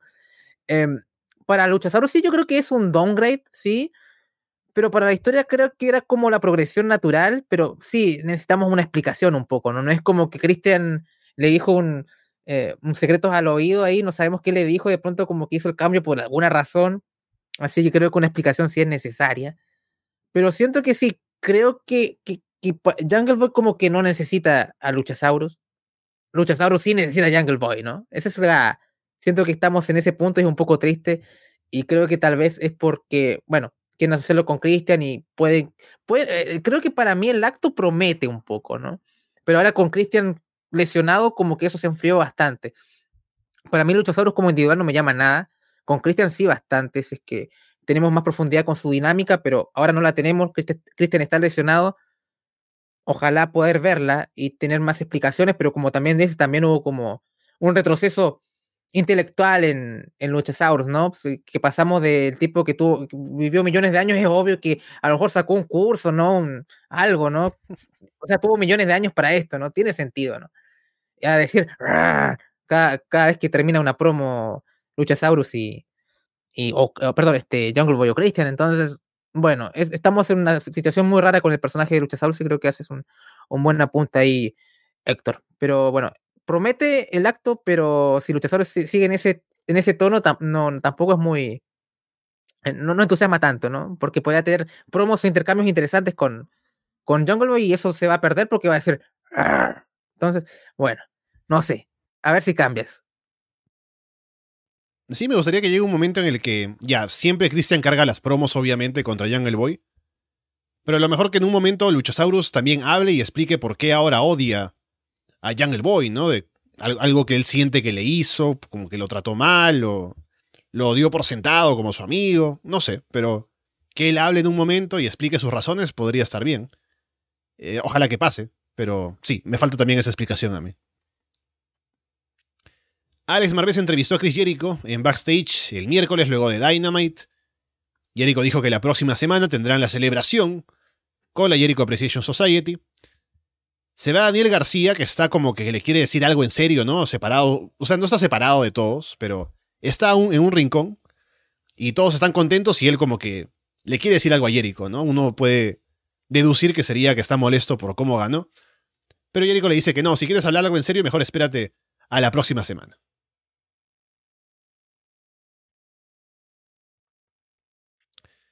Vamos con el combate de Eddie Kingston contra Sammy Guevara. Sammy tiene ahora una intro que tiene un video con el estilo de Dragon Ball.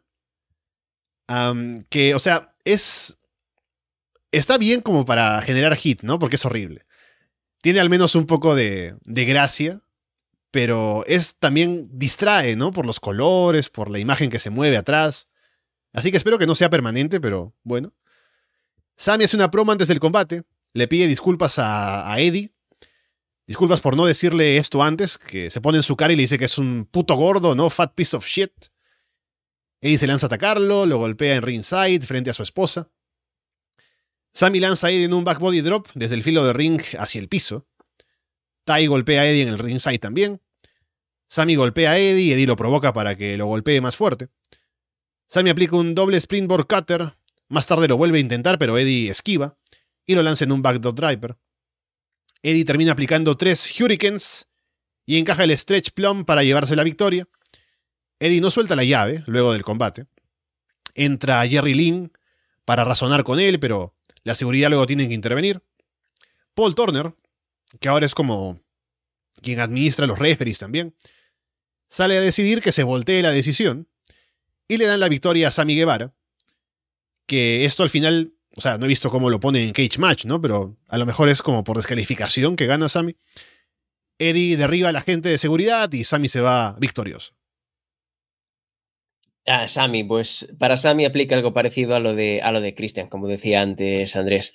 Ese es un gil y lo hace genial. Ese, ese llegar, llegar al ring eh, y decir a la cara Fat Piece of City, qué manera de empezar el combate.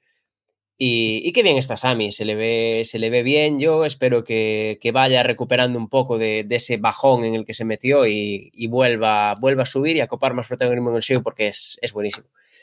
Y, Eddie, tengo, tengo sentimientos encontrados. Está súper over con el público, pero no lo, no lo veo bien. No lo veo bien físicamente, ni, ni lo veo tan pulido como, como ha estado hasta no hace, no hace mucho. No sé si me pareció entender, haber leído que tenía algún tipo de problema personal otra vez. No sé, espero que, todo vaya bien con él y, podamos volver a ver al Eddie que tanto, que tanto nos gusta.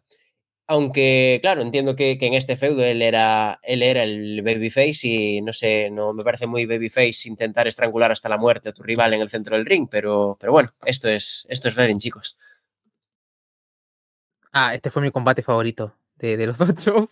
Eh, incluso yo no, no, percibí tanto lo que dices de Eddie, tal vez, Héctor, tal vez a lo mejor lo vi muy cansado, estaba muy, no sé, la noche, eh, acá a la hora en Chile, qué sé yo. Pero cuando ya vi a Sammy con el micrófono y pidiendo disculpas, ya sabíamos todos cómo iba a terminar todo esto y dije, qué manera tremenda de empezar el combate. Y, y cuando estaba viendo esto y veía todo un estadio cantar Fuck You Sammy y, lo que primero que hace llevar es buscar a, a Ty Conte, su esposa, y besarla con toda la, lengua, con toda la lengua y todo, dije, este tipo es genial. Eh, por fin sentí que el acto estaba cuajando, por fin. O sea, ah, si la gente puede llamarlo Go Away Hit o que no sé, no quiero ver este tipo en mi pantalla, no sé, yo no, yo, yo, yo, a mí me encantó todo esto, o sea, creo que funcionó de sobremanera. Y incluso hasta la gimnasia mental que hace Tony Khan en el booking de este combate hasta me encantó, ¿no? Es como que, bueno, gana Eddie Kingston, mata totalmente, destroza a Sammy Guevara, pero si lo ves en, en la vida real, ¿qué pasó entre ellos, no? ¿Quién fue el que la cagó más? Eddie Kingston, ¿no? Porque él fue a lo físico, ¿no? Él fue el que lo suspendieron. Entonces, ya decía un poco, qué raro que gane Eddie Kingston, siendo que en ese feudo que tuvieron, o sea, como vida real, comillas, el que la cagó fue Eddie Kingston, ¿no? ¿Cómo lo vas a recompensar a este tipo con una victoria?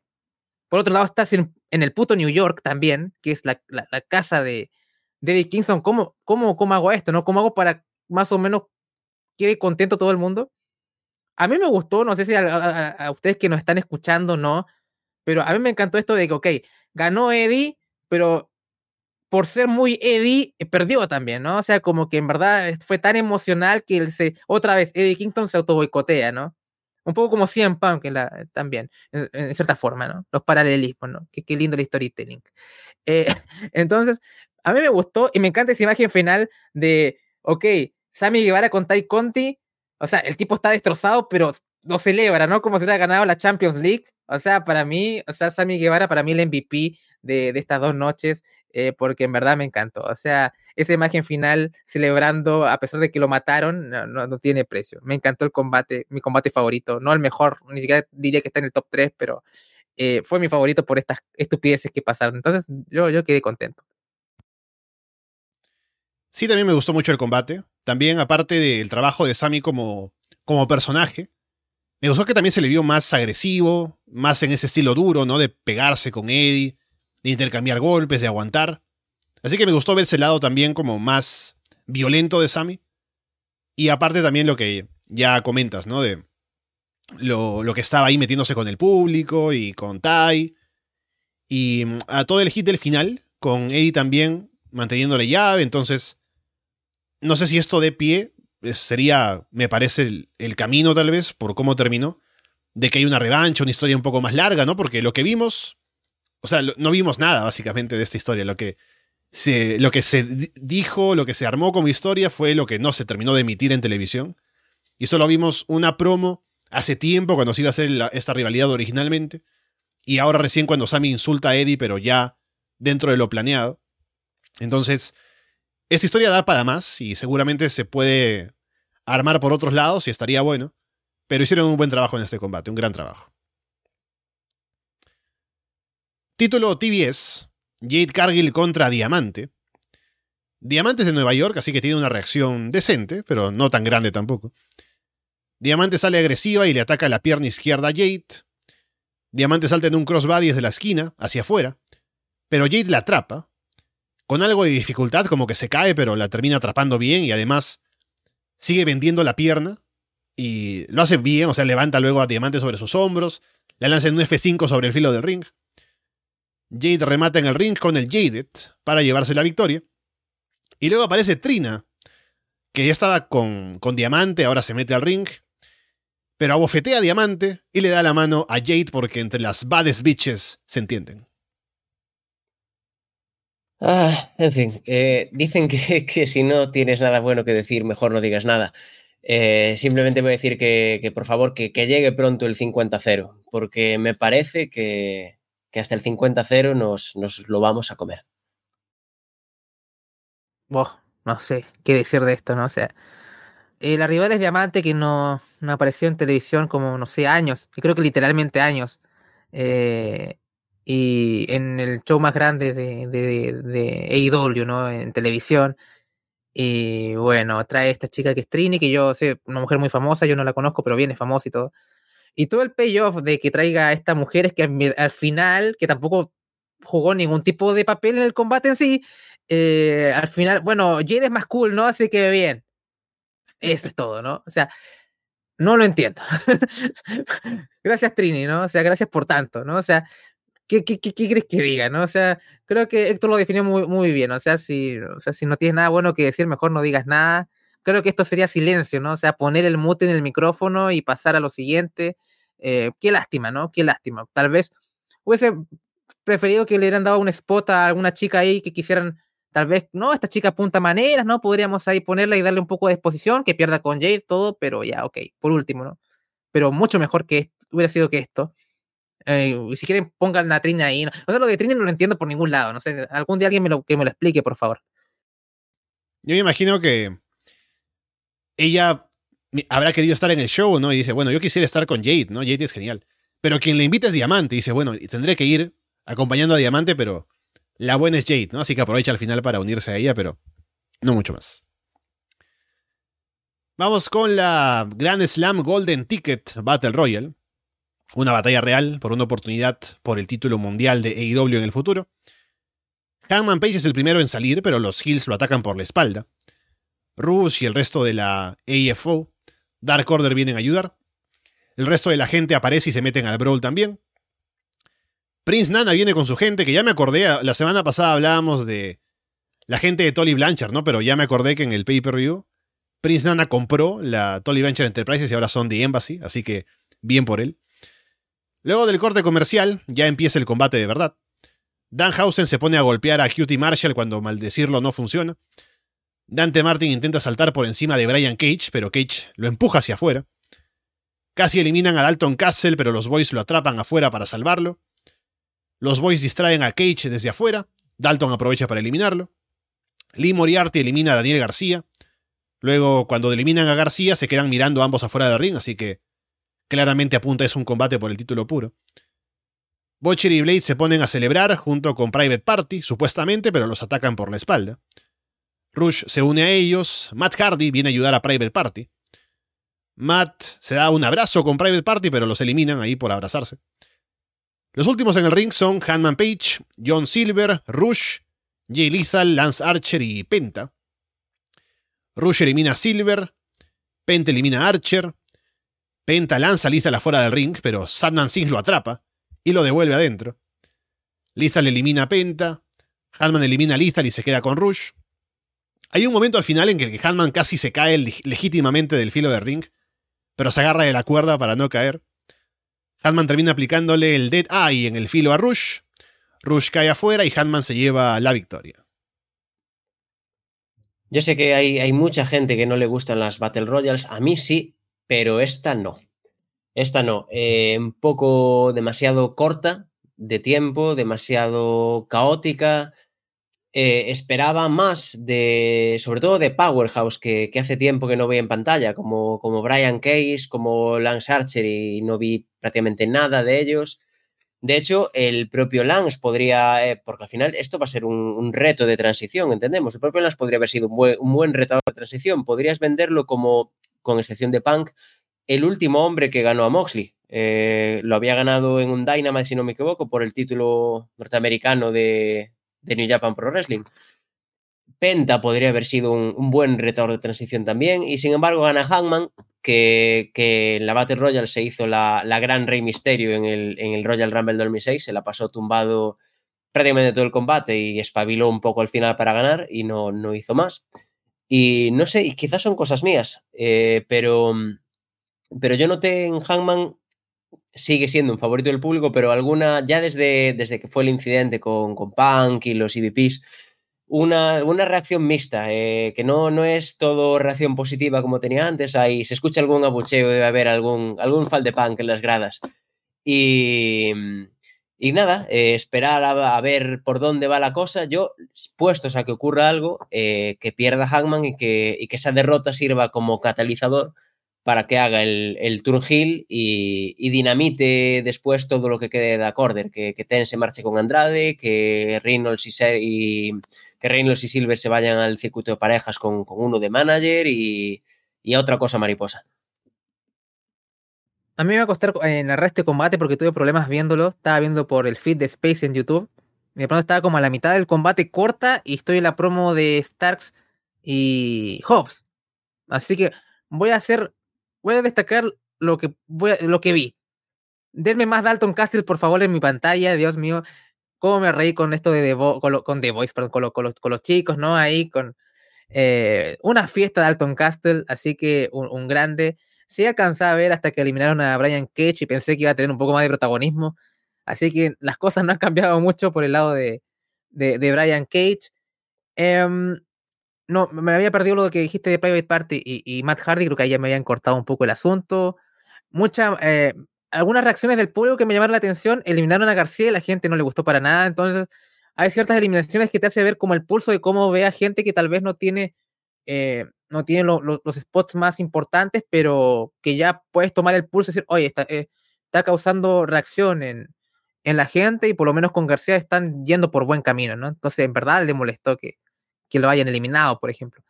Eh, pero poco más, no puedo hablar del final, no, no, no vi nada de, la parte del final, simplemente digo, Dalton Castle, por favor, un poquito más de pantalla el hombre, ¿no? Que, que lo, verlo un poco más, que es, que es un grande, porque ya había algunas dudas de su continuidad, ¿no? Que había leído algunas cosas y al final ahí parece que todo va bien, así que ahí tengo ahí mi campeón de tríos de, de Ring of Honor ahí en mi pantalla, así que por lo menos feliz por, por Dalton, que es, que es un grande. Sí, tuvo buena reacción del público para lo que estuvo haciendo. Y yo me preguntaba este combate con el retador que iba a salir, para cuándo sería y cómo manejarían eso. Ya se anunció en un par de semanas el Moxley contra, contra Hatman, así que es un combate que estaría antes de la posible rivalidad con MJF y lo que venga para, para Full Gear y demás. Así que es un combate grande. Eh, pensé que se iban a guardar tal vez a Hatman como retador para otro momento, pero lo tienen acá, luego de haber estado en el torneo perdiendo contra contra Brian y seguramente perderá contra Moxley otra vez.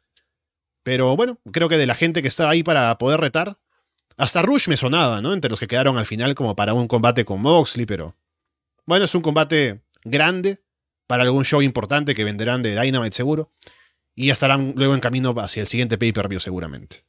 Pero ya tuvimos Rush contra, contra Mox, por eso no... Mm. ¿Te acuerdas? No fue hace tanto, entonces hubiese, hubiese apostado más por Andrade en ese caso, creo que no estuvo en esa Battle Royale o algo así, que uno no hubiera estado malo, ¿no? No se hubiera tratado de comprar al Blackpool Combat Club, ¿no? Comprar a Utah, cosas así. para reírme un rato. Pero, pero no, ya, había, ya la lucha con Rush ya pasó. De hecho, estuvo bastante bien, creo. Pero, mm. pero poco más. Pero creo que por eso no, no, no quisieron ir por ahí. Bueno, Mark Henry entrevista a la gente para el main event. Hobbs dice que Ricky se ha enfrentado a Darby Allin Sting, pero es el mismo al que venció en cuatro minutos. Ricky dice que este fue un gran momento para la carrera de Hobbs el ganarle así, pero hoy irá con todo y cerrará el libro de Hobbs definitivamente. El combate es un Lights Out Match.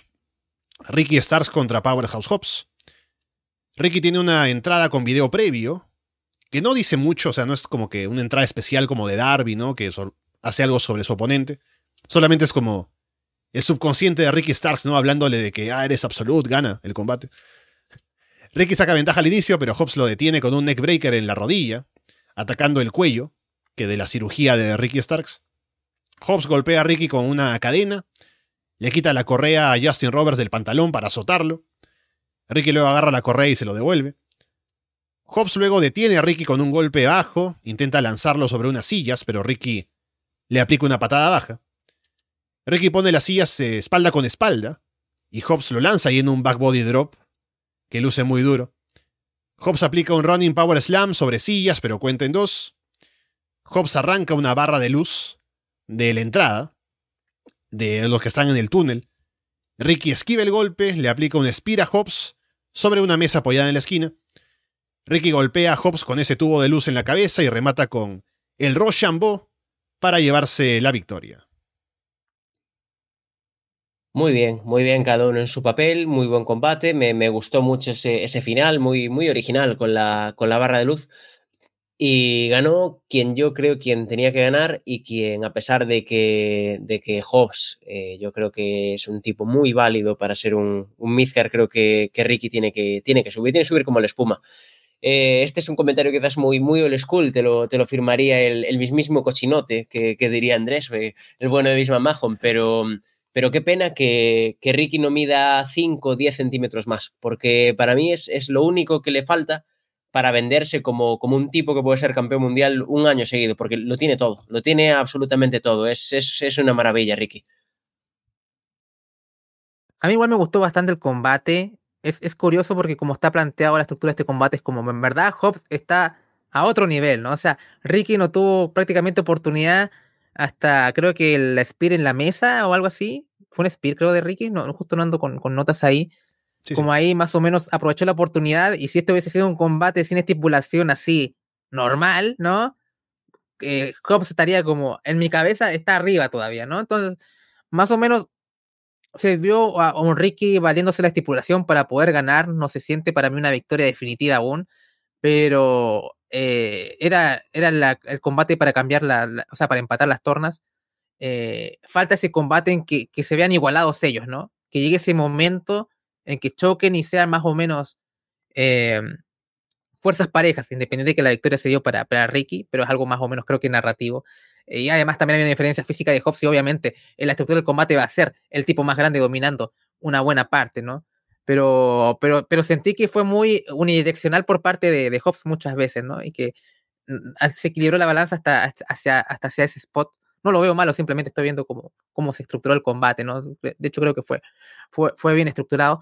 Así que creo que Hobbs, uno de los tipos que ha tenido mayor crecimiento desde que ha llegado, ¿no? O sea, es como, de, de lo que tú dices, llegó acá y ha avanzado tanto, creo que, que Will Hobbs está ahí.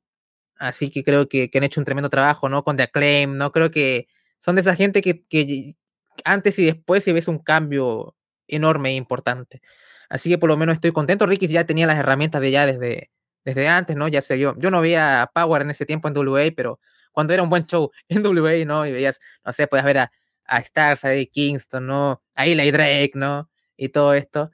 Eh, ahora, Dios, ahora tenemos cuánto? Trevor Murdoch contra Cardona, contra Tyrus, Triple Threat Hard Times, ahí estamos. Paulina, ¿quieres reseñarlo? Bueno, sí, lo quiere reseñar Gin, ¿me estás escuchando? Aquí tenemos una terna inédita, la rompemos toda, ¿no? Pero bueno, imagínense, quitando eso. Eh, fue, un buen main event, me, encantó que también que haya cerrado el show, como que era uno de los fuegos con más peso también en, en el programa, así que bien por ambos, son el futuro, realmente son el futuro eh, de, la, de la empresa, así que espero que son fichas de las que hay que apostar. Sabemos que MJF tarde o temprano, sea en 2024, sea en 2030, se va a ir, ¿no? A WWE, da lo mismo, es, el es, es cuando más que, que, va a pasar o no.